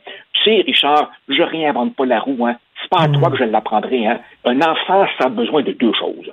Ça a besoin d'amour, et ça a besoin de règles. Hmm. Eh ben, quand tu grandis dans un environnement où il n'y a pas de règles, les chances, les chances sont fortes, évidemment, que, euh, que, que, que, que le jeune prenne un mauvais tournant. Et à partir de là, ben écoute, ce que nos sociétés civilisées ont trouvé de mieux, c'est qu'à un moment donné, qu'est-ce que tu veux? Ben oui, il faut la loi et l'ordre, la force, pour combattre les bandits. Et à partir du moment où, clairement, à Montréal, il y a une, une, une montée de ces, de ces crimes violents, ben je pense qu'on a, euh, on a, il faut, faut voir la réalité en face. Il faut voir la réalité en face et, et ne pas laisser, ne pas laisser la, la rectitude politique faire euh, nous, nous conduire tous à un aveugle- à- à- à- aveuglement volontaire. Alors, évidemment, toi, aujourd'hui, Justin Trudeau prononce son discours du trône. On verra. Mais moi, je ne m'attends pas à grand-chose. On sera encore dans le déni. Tu utilises, euh, tu cites l'exemple de New York. Dans les années 70, New York, c'était une ville épouvantable. C'était coupe-gorge, là. C'était dangereux de te promener dans les rues de New York. Euh, euh, ils ont réglé ça, ce problème-là. C'était le maire Koch qui était là. Euh, il a réglé ça comment? Mais il a envoyé plus de police dans les rues. Tout à fait. C'était, le maire, le, le maire Koch. Et après lui, euh, rappelle-toi, est arrivé Giuliani? un certain Ru- Rudy Giuliani, qui à l'époque n'était pas le clown pathétique qu'il est devenu aujourd'hui. Il était un ancien euh, procureur. Il avait combattu le crime organisé et il avait une vision platement réaliste, qui est que les vrais bandits, il faut les combattre avec des vrais moyens. Est-ce que tu rêves de Robocop? Non, je pense qu'on n'en est pas là. Euh, on n'en est pas là, mais, mais je crois que euh, voilà un domaine où, euh, et, on pourra en citer plein d'autres, nous, c'est comme si l'ère du temps aujourd'hui, Richard, nous emprisonnait dans des catégories mentales qui nous interdisent d'appeler un chat un chat. Et bien entendu, dans ces quartiers, toujours les mêmes, Saint-Michel et compagnie, tu as une immense majorité de citoyens pacifiques qui en ont jusque-là, et on en voit de plus en plus, qui songent évidemment à quitter ces quartiers, qui, évidemment, si les bonnes personnes s'en vont, deviendront de plus en plus dangereux. Et je pense qu'avant qu'on soit dans des cercles vicieux, il faut, évidemment, cesser de faire dans le déni du réel. La mafia italienne, ben, c'est des Italiens dans la mafia italienne. Les triades asiatiques chinoises, ben, ce sont des Chinois. Les Hells Angels, ben, ce sont des Québécois, des Tremblés, des Québécois pur laine. Puis les gangs de rue à Montréal-Nord, ben, Christian, peux-tu le dire? C'est surtout des gens racisés, euh, c'est surtout des Latinos, c'est surtout des Noirs. Il n'y a rien de raciste à dire ça. C'est nommer les choses. Eh, Richard, tout, si, tu t'intéresses évidemment un peu à l'histoire du crime organisé, par exemple aux États-Unis, tu sais qu'il a toujours eu une dimension ethnique qui souvent reflétait un petit peu les vagues successives d'immigration. Tu as eu évidemment euh, euh, un, un crime organisé euh, juif. Rappelle-toi le fameux film de Sergio Leone, Once Upon a Time in America, suivi évidemment par le crime organisé avec une forte composante italienne, puis évidemment, tu l'as dit, les Asiatiques, puis évidemment les, les- les gens provenant d'Amérique centrale. Alors évidemment, on ne peut pas nier on ne peut pas nier ces réalités, pas plus bien entendu qu'il ne faut nier que euh, au Québec, nous avons eu aussi, n'est-ce pas, notre belle tradition, hein, les frères Dubois, Richard Blas euh, et, et- et compagnie. Mais, mais évidemment, euh, à partir du moment où on a cette vision complètement angélique et où on fait, si tu veux, euh, ce que j'appellerais une sorte de, daltonisme social euh, volontaire, qu'on refuse évidemment de voir un certain nombre de choses, ben c'est comme si justement on se menottait. Et après ça, évidemment, on reproche à la police de ne pas être assez ci, de ne pas être assez ça. Non, je pense que la police, qu'est-ce que tu veux? Elle est là pour faire régner l'ordre, pas pour distribuer des bonbons. Je me souviens d'avoir vu à la télé il y a quelque temps un jeune noir qui avait un bon métier, qui le payait très bien, donc il pouvait s'acheter une auto, euh, une auto sport luxueuse. Et il dit, ben chaque fois que je vais dans le coin de Montréal-Nord ou bon dans certains quartiers, je me fais systématiquement arrêter par la police parce qu'ils sont convaincus que si un jeune noir conduit une auto comme ça, c'est parce qu'il avait volé. Euh, Richard, Richard, je ne nie pas, je ne nie pas un instant qu'il doit être extraordinairement frustrant et enrageant pour quelqu'un qui est parfaitement innocent, pour quelqu'un qui n'est coupable de rien, pour quelqu'un qui a brillamment réussi selon des moyens légaux et légitimes d'être interpellé simplement sur la base de son apparence. Mais en même temps, Richard, pourquoi penses-tu qu'il y a davantage de présence policière dans, le quartier X plutôt que dans le quartier Y? Ben, c'est drôle. Que veux-tu? Les policiers vont là où il y a le plus de chances ait de la criminalité. Mmh. Et euh, donc, écoute, des racistes, il y en a dans, tout, dans tous les milieux. On ne dit pas qu'il n'y en a pas euh, dans la police, mais de, de, de, dire que c'est un acte raciste et que c'est du profilage dès qu'un policier arrête un jeune noir, là, c'est rendu, on l'a vu, il y a des policiers qui disent, regarde, je veux tellement pas me rendre en déontologie, moi, puis tout ça, que je ferme les yeux. Je ferai pas ben, ma exactement. job. Exactement. Euh, alors, alors, évidemment, moi, moi je, je, je ne prétends absolument pas je ne prétends absolument pas que la police soit euh, toujours parfaite et qu'elle ne pourrait pas faire mieux, qu'il n'y a pas de tragique euh, bavure policière, que le travail policier en 2021 euh, ne se fait plus comme en 1974. Je comprends parfaitement tout ça. Mais en même temps, on est dans une espèce de vision complètement angélique euh, des, choses. Il faut voir les choses comme elles sont. Le mal existe. Et le mal doit être combattu. oui, et combattu par des policiers. Ben oui, voilà. Armés Voilà. qui euh, jouent pas au ballon avec les jeunes, mais qui poursuivent les bandits, quelle Voilà. que soit Et- et- la couleur de leur peau. Oui. Voilà, et c'est drôle, Richard, comme plus souvent qu'autrement, quand nos médias se euh, penchent sur cette question, on voit toujours un petit peu les mêmes intervenants, des, des- des- leaders autoproclamés euh, de telle ou telle communauté, qui évidemment nous sortent ce que j'appellerais euh, la litanie communautaire. hein. Plus de programmes, plus de parcs, plus de sport, plus de fonctionnaires, plus d'argent, ta, ta, ta. Je suis pas contre ces- ces- ce, travail communautaire plus en profondeur. Mais en même temps, du moment où un jeune est déjà criminalisé, c'est là que la police a un travail à faire parfaitement nécessaire et légitime. Et d'ailleurs, et d'ailleurs, soutenu, soutenu par l'immense majorité de cette population qui, elle, n'a pas la chance d'avoir un micro nez. Tout à fait, il faut le dire. hein, les premières victimes de la criminalité dans certains quartiers, ben, ce sont ce sont les familles noires qui, à forte majorité, euh, respectent la loi. Et c'est eux qui sont les premières victimes de ça, faut le dire. Euh, D'ailleurs, euh, écoute, euh, un texte très courageux, je le dis. Et euh, tu vas, ça va. Je suis certain qu'il y a des gens qui vont t'écrire des bêtises, mais toi, tu es le génie de pas être sur les médias sociaux. Donc, c'est fantastique. Merci beaucoup. À fait raison. Mes, mes- amis, de temps en temps, me rapportent des, des, des gentillesses qui se disent sur moi sur les réseaux sociaux et ça me confirme que j'ai absolument pas be- besoin d'être là. C'est une bonne idée. Joseph Facal, merci beaucoup. Bonne journée. Merci Richard, Salut. salut, bye. Richard Martineau.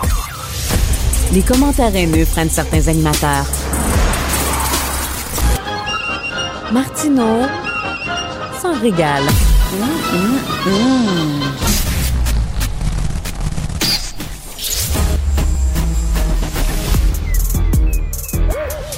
Mathieu Bocoté. Il représente un segment très important de l'opinion publique. Richard Martineau. Tu vis sur quelle planète? La rencontre. Je regarde ça et là, je me dis, mais c'est de la comédie. C'est hallucinant. La rencontre. Bocoté. Martineau. Alors, euh, Mathieu, tu euh, écris aujourd'hui une chronique dans le journal Le spectre du reconfinement et tu écris un spectre entre l'Europe, celui du reconfinement, parce qu'on voit qu'en Autriche, en Allemagne, ça brasse beaucoup, parce qu'après avoir permis aux gens de goûter à la liberté, on leur demande de revenir en arrière et de rentrer chez eux. La preuve, Mathieu, que lorsque tu déconfines, il faut que tu sois sûr de ton affaire, parce que tu ne veux pas soudainement que une de cas et que tu doives reculer et revenir en arrière? Oui, oui et non. C'est-à-dire que euh, il faut évidemment pas déconfiner de manière imprudente, ça va de soi, mais sachant, sachant à moins de croire qu'on est dans la pandémie perpétuelle, appelons ça comme ça. Euh, mais si on n'accepte pas l'idée de la pandémie perpétuelle et qu'on constate que c'est un virus qui revient, qui est un virus assez agressif, donc il faut prendre au sérieux, qui est saisonnier, qui exige probablement une vaccination régulière, du moins pour un temps. Pardonne-moi. Euh, mais la question, c'est on ne peut pas euh, mettre nos sociétés sur pause, dépause, pause, dépause à répétition. Donc, qu'est-ce que ça veut dire? Ça veut dire qu'il faut trouver une manière désormais de vivre avec cette cochonnerie. Vivre avec cette cochonnerie, c'est la question du vaccin, évidemment. Pourquoi? Parce que le vaccin, bon, on, on le dit et redit et redit, euh, il n'empêche pas la contamination, mais il diminue sérieusement les formes graves de la maladie. Donc, en gros, ça transforme la COVID, qui peut être particulièrement agressive, en euh, grippe ou euh, maxirhume, grippe détestable, mais qui n'est pas, euh, qui, est pas de la même portée que quand on attrapait la COVID en, un premier temps. Donc là, la véritable question, est-ce que c'est qu'on doit, parce qu'on en débat beaucoup ici en Europe, est-ce qu'on doit calculer désormais le nombre de cas ou est-ce qu'on doit plutôt s'intéresser aux, euh, aux, hospitalisations? Et s'il s'agit de s'intéresser désormais aux hospitalisations, ben, il s'agit d'être capable d'intégrer le facteur COVID dans le système de santé à la manière d'un nouveau problème structurel régulier qui va revenir mais le système de santé, dit-on, c'est ce qu'on dit dans les débats publics, doit s'adapter le plus possible à ce phénomène nouveau sans que nos sociétés soient prises désormais à faire de l'aller-retour dans le confinement. Donc, euh, et là, on a vu en Autriche, ça reconfine. La réaction n'est pas très heureuse. Euh, aux Pays-Bas, ça discute de ça aussi. En France, ce qui est fascinant, c'est qu'il y a une espèce de, de, décalage entre le retour de la COVID comme thème politique, même euh, même le premier ministre Jean Castex a attrapé la COVID, mais, oh, mais qui est doublement vacciné, mais à ce qu'on dit, les symptômes sont très légers. Donc, tu vois, tout ça se tient. Mm. Et de l'autre côté de la population, qui n'est politiquement et mentalement plus fixée sur cette question. Ce n'est manifestement plus celle-là qui capte son attention. Puis même au quotidien, on le voit, euh, le premier réflexe, c'est de laisser tomber le masque, ou alors les, les, mains, on les serre à nouveau. Donc, il y a une espèce de portrait nouveau qui se dégage. On, étrangement, je te dirais que le, le, déconfinement se poursuit mentalement malgré tout. C'est-à-dire, les gens sont en train d'accepter cette idée que, ben oui, il y a la COVID dans le portrait, l'essentiel, c'est qu'on soit vacciné, et puis on s'adaptera. Puis ensuite, il y a la question du pass sanitaire, dans quelle mesure il fonctionne ou non. Mais tout ça nous amène à une période qui n'est plus celle, je crois, la réaction traumatique à l'épidémie sur le mode ben, on se confine, on va se cacher. On n'en est plus là. La question est de savoir comment intégrer ça désormais dans notre quotidien politique. Ben, je suis d'accord avec toi. Moi, les, les, gens qui chaque jour nous disent le nombre de cas, là, ça veut rien dire le nombre de cas.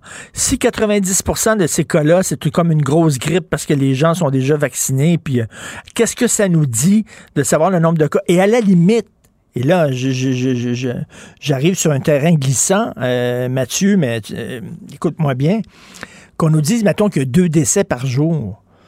Oui, mais qui, qui, qui, euh, c'est-tu des gens qui avaient vraiment des gros problèmes de santé? C'est-tu des gens qui avaient un certain âge? Je dis pas qu'un un, un vieux qui décède, c'est pas grave, mais tu comprends? Est-ce que c'est hyper dramatique de décès par jour. Est-ce que, est-ce que non, ça... mais on, on, entre dans une logique qui est c'est-à-dire que c'est une maladie nouvelle qui, qui est pas, qui est pas, c'est ça l'affaire, c'est pas une fausse maladie.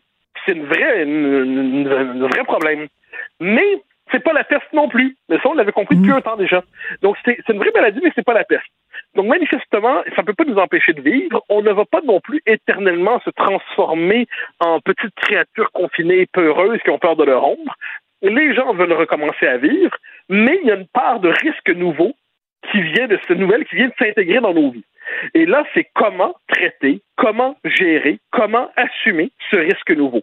Euh, là, c'est là-dedans qu'on tâtonne en ce moment. Donc, on n'est pas certain de la réponse. On hésite. On se dit, bon, mais euh, est-ce qu'on peut reconfiner la question se pose? Et c'est pour ça que moi, dans ce débat, moi, je suis de ceux qui disent, non, le reconfinement n'est plus une option.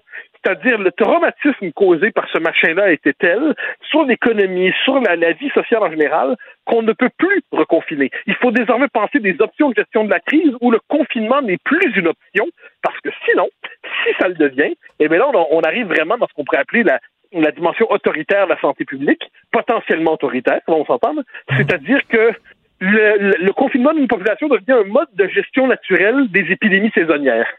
Eh ben non, ça, ça là-dessus, on peut pas accepter cette hypothèse-là. Donc, tu vois, on aborde le débat de toute autre manière que ces derniers mois, que ces deux dernières années. Et la question, c'est de savoir comment bien l'aborder raisonnablement, sans diminuer la réalité de la chose, mais sans virer fou non plus. Tu as vu, euh, je, je, me faisais une réflexion euh, hier parce que on est en train de faire des études très sérieuses. Euh, c'est sur des souris, mais on va commencer à faire ces études-là sur des êtres humains. On aurait trouvé un médicament très intéressant contre le cancer. Richard Béliveau lui-même en parlait. Ça fait 35 ans qu'il travaille en oncologie et c'est la première fois qu'il voit ça, une telle percée, une telle avancée. Donc, écoute, on sait que le cancer, les gens meurent à majorité de cancer. Si on réussit à, à guérir, à prévenir le cancer, ben, il va avoir moins de morts du cancer, mais plus de morts d'autres choses. Il faut mourir de quelque chose. Oui, hélas, hélas. Non, mais- Moi, c'est la part de l'existence avec laquelle je me réconcilie difficilement. C'est que ça doit se terminer. Ouais. C'est quand même bien vivre. Le banquet, les amitiés, les fêtes, tout ça, c'est quand même formidable. Mais notre humaine condition nous condamne à disparaître un jour. Un jour, nous ne serons plus que poussière. Hein. Tu es poussière et tu retourneras poussière. On va finir en dernière instance à la manière d'un banquet pour les vers de terre. Bon. Nous le savons. Une fois que c'est dit, une fois que c'est dit, moi je suis émerveillé par les progrès de la médecine. Le, cancer est une saloperie intégrale qui, dans nos vies, qui nous qui nous vole nos amis, qui euh, qui, peut- quelquefois nous frapper euh, personnellement. Et, devant ça, moi je suis émerveillé par les progrès de la médecine et je trouve que ce- cette idée, c'est quand même un progrès exceptionnel sur un siècle qu'on a fait pour être capable de faire reculer les frontières de la mort, pour être capable véritablement de soigner ce qui n'était pas soignable auparavant. Mais en dernière instance, nous demeurons prisonniers de l'humaine condition, et l'humaine condition peut nous mordre à la manière de cette petite bête détestable qu'est la COVID, quelquefois nous frapper à la manière de ce dragon qu'est le cancer, mais en dernière instance, il faut bien mourir. Mais cela dit, cela dit, cela dit, d'ici là, vivons le plus ardemment possible. Mais, tu sais que, mettons, si on éradique le cancer, tu sais qu'au moment où on se parle, Mathieu, tu as lu des textes là-dessus, là, il y a des scientifiques, et pas les moindres, des gens extrêmement sérieux qui travaillent sur euh, la mort en disant la mort est une maladie et on peut combattre cette maladie-là. En fait, qui travaillent sur l'immortalité. Oui, dans, ça, pour moi, ça, dans c'est les laboratoires. De, philosophes transhumanistes. C'est-à-dire, parce que l'homme meurt, il, il mourra. Parce que l'homme naît, dis-je, il mourra. Dire, si nous avions vocation à l'éternité, nous serions dans l'incré. hein. Alors non, le propre d'un être- d'un être vivant, c'est on apparaît, puis à un moment donné, on arrive au terme d'un cycle biologique, et c'est comme ça dans tout le cycle du vivant. Donc ça, évidemment, il y a les, machines, les, les, les, les fantasmes d'immortalité, je les comprends, ils structurent l'imaginaire humain depuis toujours. Mais ce qui est à notre portée, cela dit aujourd'hui, c'est de vivre plus vieux, de vivre en meilleure santé, de vivre plus longtemps, d'éviter les maladies qui nous fauchent trop jeunes. Tout ça. Et alors ça, c'est évidemment, c'est pas la promesse de l'éternité. L'éternité, c'est pour, pour ceux qui croient et qui prient. L'immortalité, ben, en dernière instance, c'est le souvenir qu'on laisse dans la cité, le souvenir qu'on laisse à ses proches, la trace qu'on laisse dans la culture. Mais ce que la promesse, la belle promesse que notre société peut, peut, peut, peut nous faire, c'est, comme je dis, vivre plus longtemps, vivre en meilleure santé, vivre en, en évitant les maladies de parcours dégueulasses qui peuvent nous faucher ou faucher nos amis. Et puis à travers tout ça, sachant que l'humaine condition demeure la nôtre, on finira tous, on finira tous au, au cimetière. Mais, mais, mais, si on ramène ça à la COVID parce que c'est, pas sans lien, eh bien, on ne peut plus désormais suspendre la vie dans l'espoir d'avoir une existence hygiénique, euh, une forme d'hygiénisme intégral. Nous ne retrouverons pas la vie pré-covidienne euh, où il y avait le moins de, dont il n'y avait pas ce type de risque-là. C'est un risque nouveau qu'on intègre dans nos vies.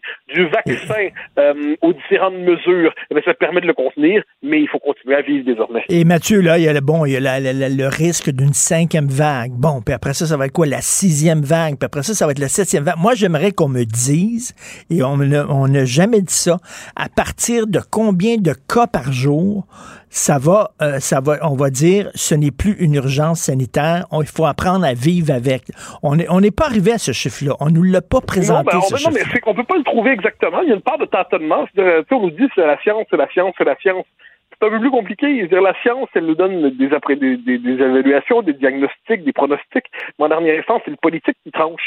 Dire, si le système de santé est capable d'absorber, euh, moi, je sais pas, moi, euh, X, euh, X mille cas par jour, ben, c'est réglé. Le système de santé est juste capable de traiter cette maladie sans être complètement euh, dévoré par cette maladie. Mais là, on n'y est pas encore exactement, mais on sait qu'on doit réadapter le système de santé en fonction de ça. C'est un jeu d'équilibre. Tout à fait. Il y a un jeu d'équi- d'équilibre qui est dur à trouver, mais il va falloir à un moment donné, effectivement, apprendre à vivre avec le virus. Ce n'est pas, ce n'est pas minimiser euh, ce mal-là que de dire ça. Merci beaucoup, Mathieu Boccoté. On se Au reparle grand demain. plaisir. Bye bye.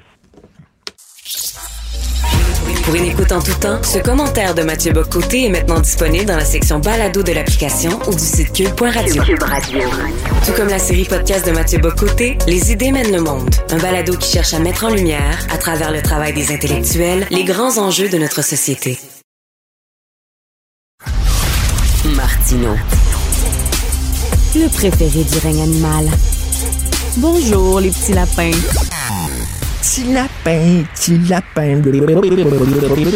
Alors, on en a appris des belles euh, lors de l'enquête du coroner concernant la gestion de la pandémie, surtout dans les CHSLD. Par exemple, le gouvernement, pendant longtemps, nous a dit chaque décision qu'on prend euh, est basée sur la science. Puis on se rend compte que hmm, peut-être pas chaque décision, parce que la décision de prendre des personnes âgées dans les hôpitaux et de les mettre dans les CHSLD, c'est une décision euh, qui faisait pas l'affaire de la santé publique, hein, qui émettait de sérieux doutes sur le bien fondé de cette décision-là.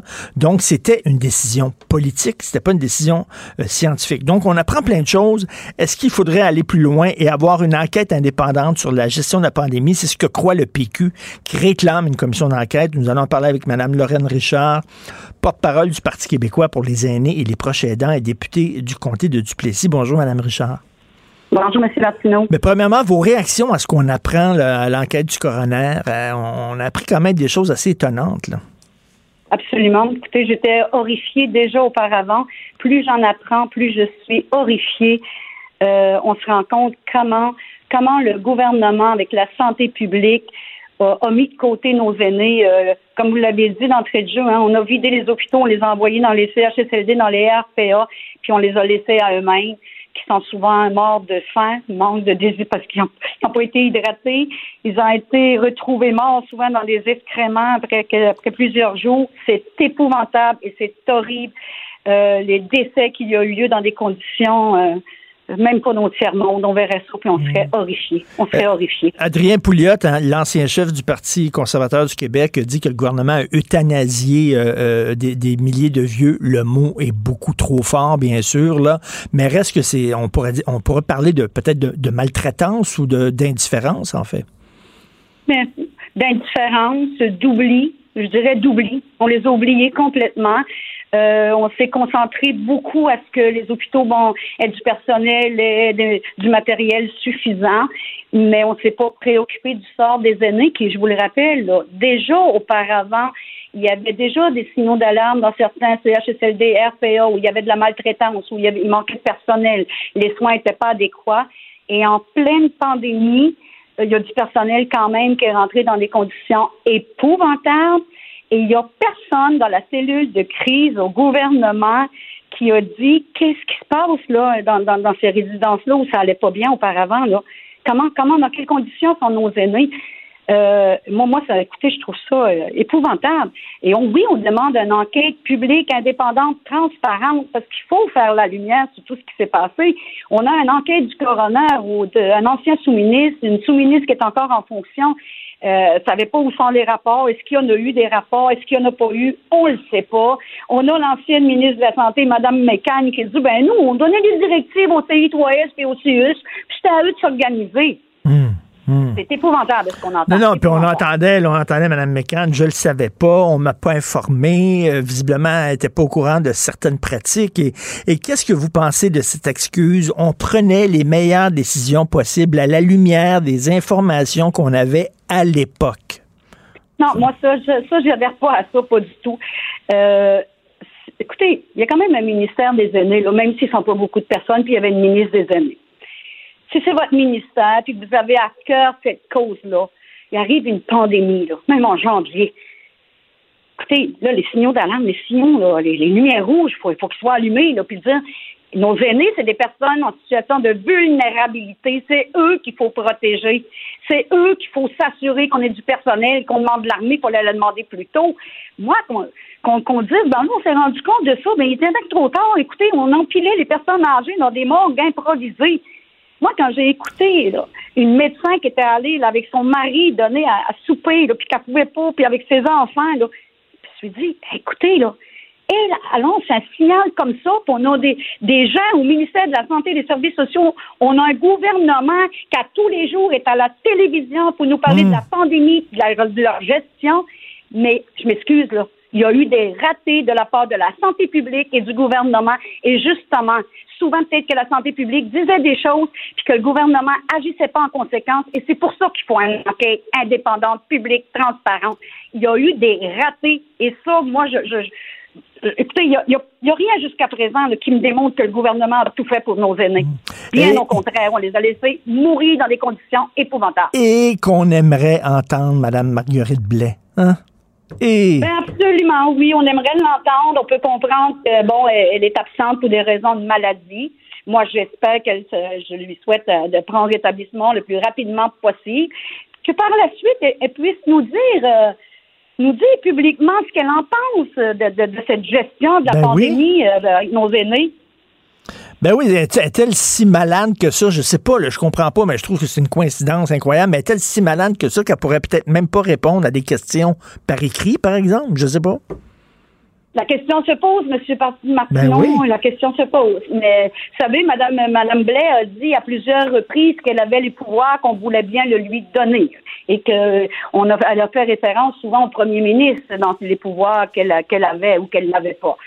Mais vous êtes quand même ministre des aînés. Il me semble que votre préoccupation en pleine pandémie, on n'a pas vu beaucoup Madame Blais pendant la pandémie euh, sur Non. toutes les tribunes s'inquiéter du sort de nos aînés. Je ne dis pas qu'elle faisait pas complètement son travail, mais la voix des aînés, euh, on l'a pas entendue. Mm. On l'a pas entendue durant cette pandémie. Et ça, mon côté cynique, là, mon côté négatif, pessimiste, va prendre le dessus pendant quelques secondes. Euh, Il y a des gens qui diraient, ouais, une commission d'enquête, genre euh, une commission Charbonneau, par exemple, là. mais on, y- on- on sait ce que ça, on, on sait ce qui va sortir de ça. On est au Québec, Mme Richard. Il n'y a jamais personne de responsable. Il n'y a jamais quelqu'un qui perd sa job au Québec pour une mauvaise gestion. Jamais. Rappelez-vous le cafouillage sur l'autoroute en pleine tempête de neige. Il y a des gens qui sont morts. Y a-tu quelqu'un qui a perdu sa job? Donc, on va dire, c'est la faute du système. Shit happens. On Donc, est-ce que ça vaut la peine d'avoir une commission d'enquête pour arriver à ce genre de conclusion-là?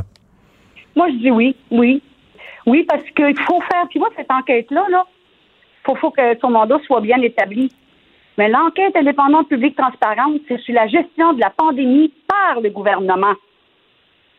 Comment le gouvernement a géré cette pandémie qui a fait en sorte qu'on a eu des milliers de personnes qui sont décédées dans nos CHSLD dans des conditions épouvantables? Est-ce que vous voulez faire, vous voulez une commission d'enquête? Est-ce que c'est une décision pour, pour gagner des points politiquement, c'est-à-dire Oh, pour non, discréditer non, non, la CAQ? Martineau, absolument pas. Absolument pas. Écoutez, il y a, il y a plusieurs enquêtes en cours. Bon, savez, il y a bon, la, protectrice du citoyen qui, émet des rapports, fait une certaine enquête, l'enquête du coroner. Puis là, bon, écoutez, il y a la, la- commissaire à la santé euh, et au bien-être. Moi, je dis, ça prend vraiment une enquête indépendante qui fait toute la lumière, puis qu'on ait accès à tous les rapports, qu'on puisse faire comparer des personnes, puis qu'on puisse écouter vraiment euh, que le, gouvernement, lui, est imputable vis-à-vis qui, M. Martineau? Il est imputable vis-à-vis de la population qu'il représente. Et le gouvernement, écoutez, a laissé tomber nos aînés durant la pandémie. Parce que, parce que là, il faut le dire, c'est- c'est c'est- c'est la pire province au Canada avec le pire bilan là, con- euh, concernant la, la mort chez les aînés. Donc, c'est c'est pas, pas parce que euh, c'était la pandémie, c'est que nous autres, au Québec, il y a eu un, un problème particulier de gestion au Québec. Faut, faut Voilà, se le dire. tout à fait raison. Oui, vous avez tout à fait raison. là. C'est pas banal ce qui s'est passé au Québec. Là. Et, et déjà, euh, je veux dire, avant mars, avant avril, là, même la première, la deuxième vague, là, on connaissait déjà les lacunes qu'il y avait dans certains RPA, dans certains CHSLD. Là. Mhm. C'est pas moi qui ai inventé la maltraitance. Là. Hein? Puis les histoires d'horreur qu'on entendait souvent. Là. Ben oui, puis on savait qu'il y avait une pénurie de main-d'œuvre dans les CHSLD, puis on savait que Et si on envoyait trop d'aînés là-bas, qu'ils seraient complètement Voilà. débordés. Puis là, étant donné qu'ils sont débordés puis sont épuisés, ben il y a des gens qui ont quitté leur job, puis là, ça n'a rien que creuser le trou encore Absolument. plus profond, là. Moi, ce que j'aimerais comprendre aussi dans une enquête euh, publique, indépendante, transparente, c'est qu'est-ce qui s'est passé dans la chaîne de commandement au gouvernement? Là? Qui dirigeait? Est-ce que c'était le premier ministre qui donnait ses ordres? M. Arruda euh, disait ce qu'il en pensait au niveau de la santé publique. Après, on essayait d'arrondir les angles. Moi, je veux savoir qu'est-ce qui s'est vraiment passé. Non, Moi, mais, Mme Richard. Madame Richard, il y a eu des inspecteurs qui sont promenés, qui ont fait des notes, qui ont écrit des notes. On a détruit les notes. Ben, écoutez, on ne le sait plus, là. Là, on nous dit que peut-être que les notes auraient réapparu, là. C'est Ben encore- là. Aussi, c'est nébuleux, là. On- on- vous dis, plus on avance dans tout ça, plus on en apprend, plus, moi, la situation ne, fait que m'inquiéter davantage par rapport à ce qui s'est passé.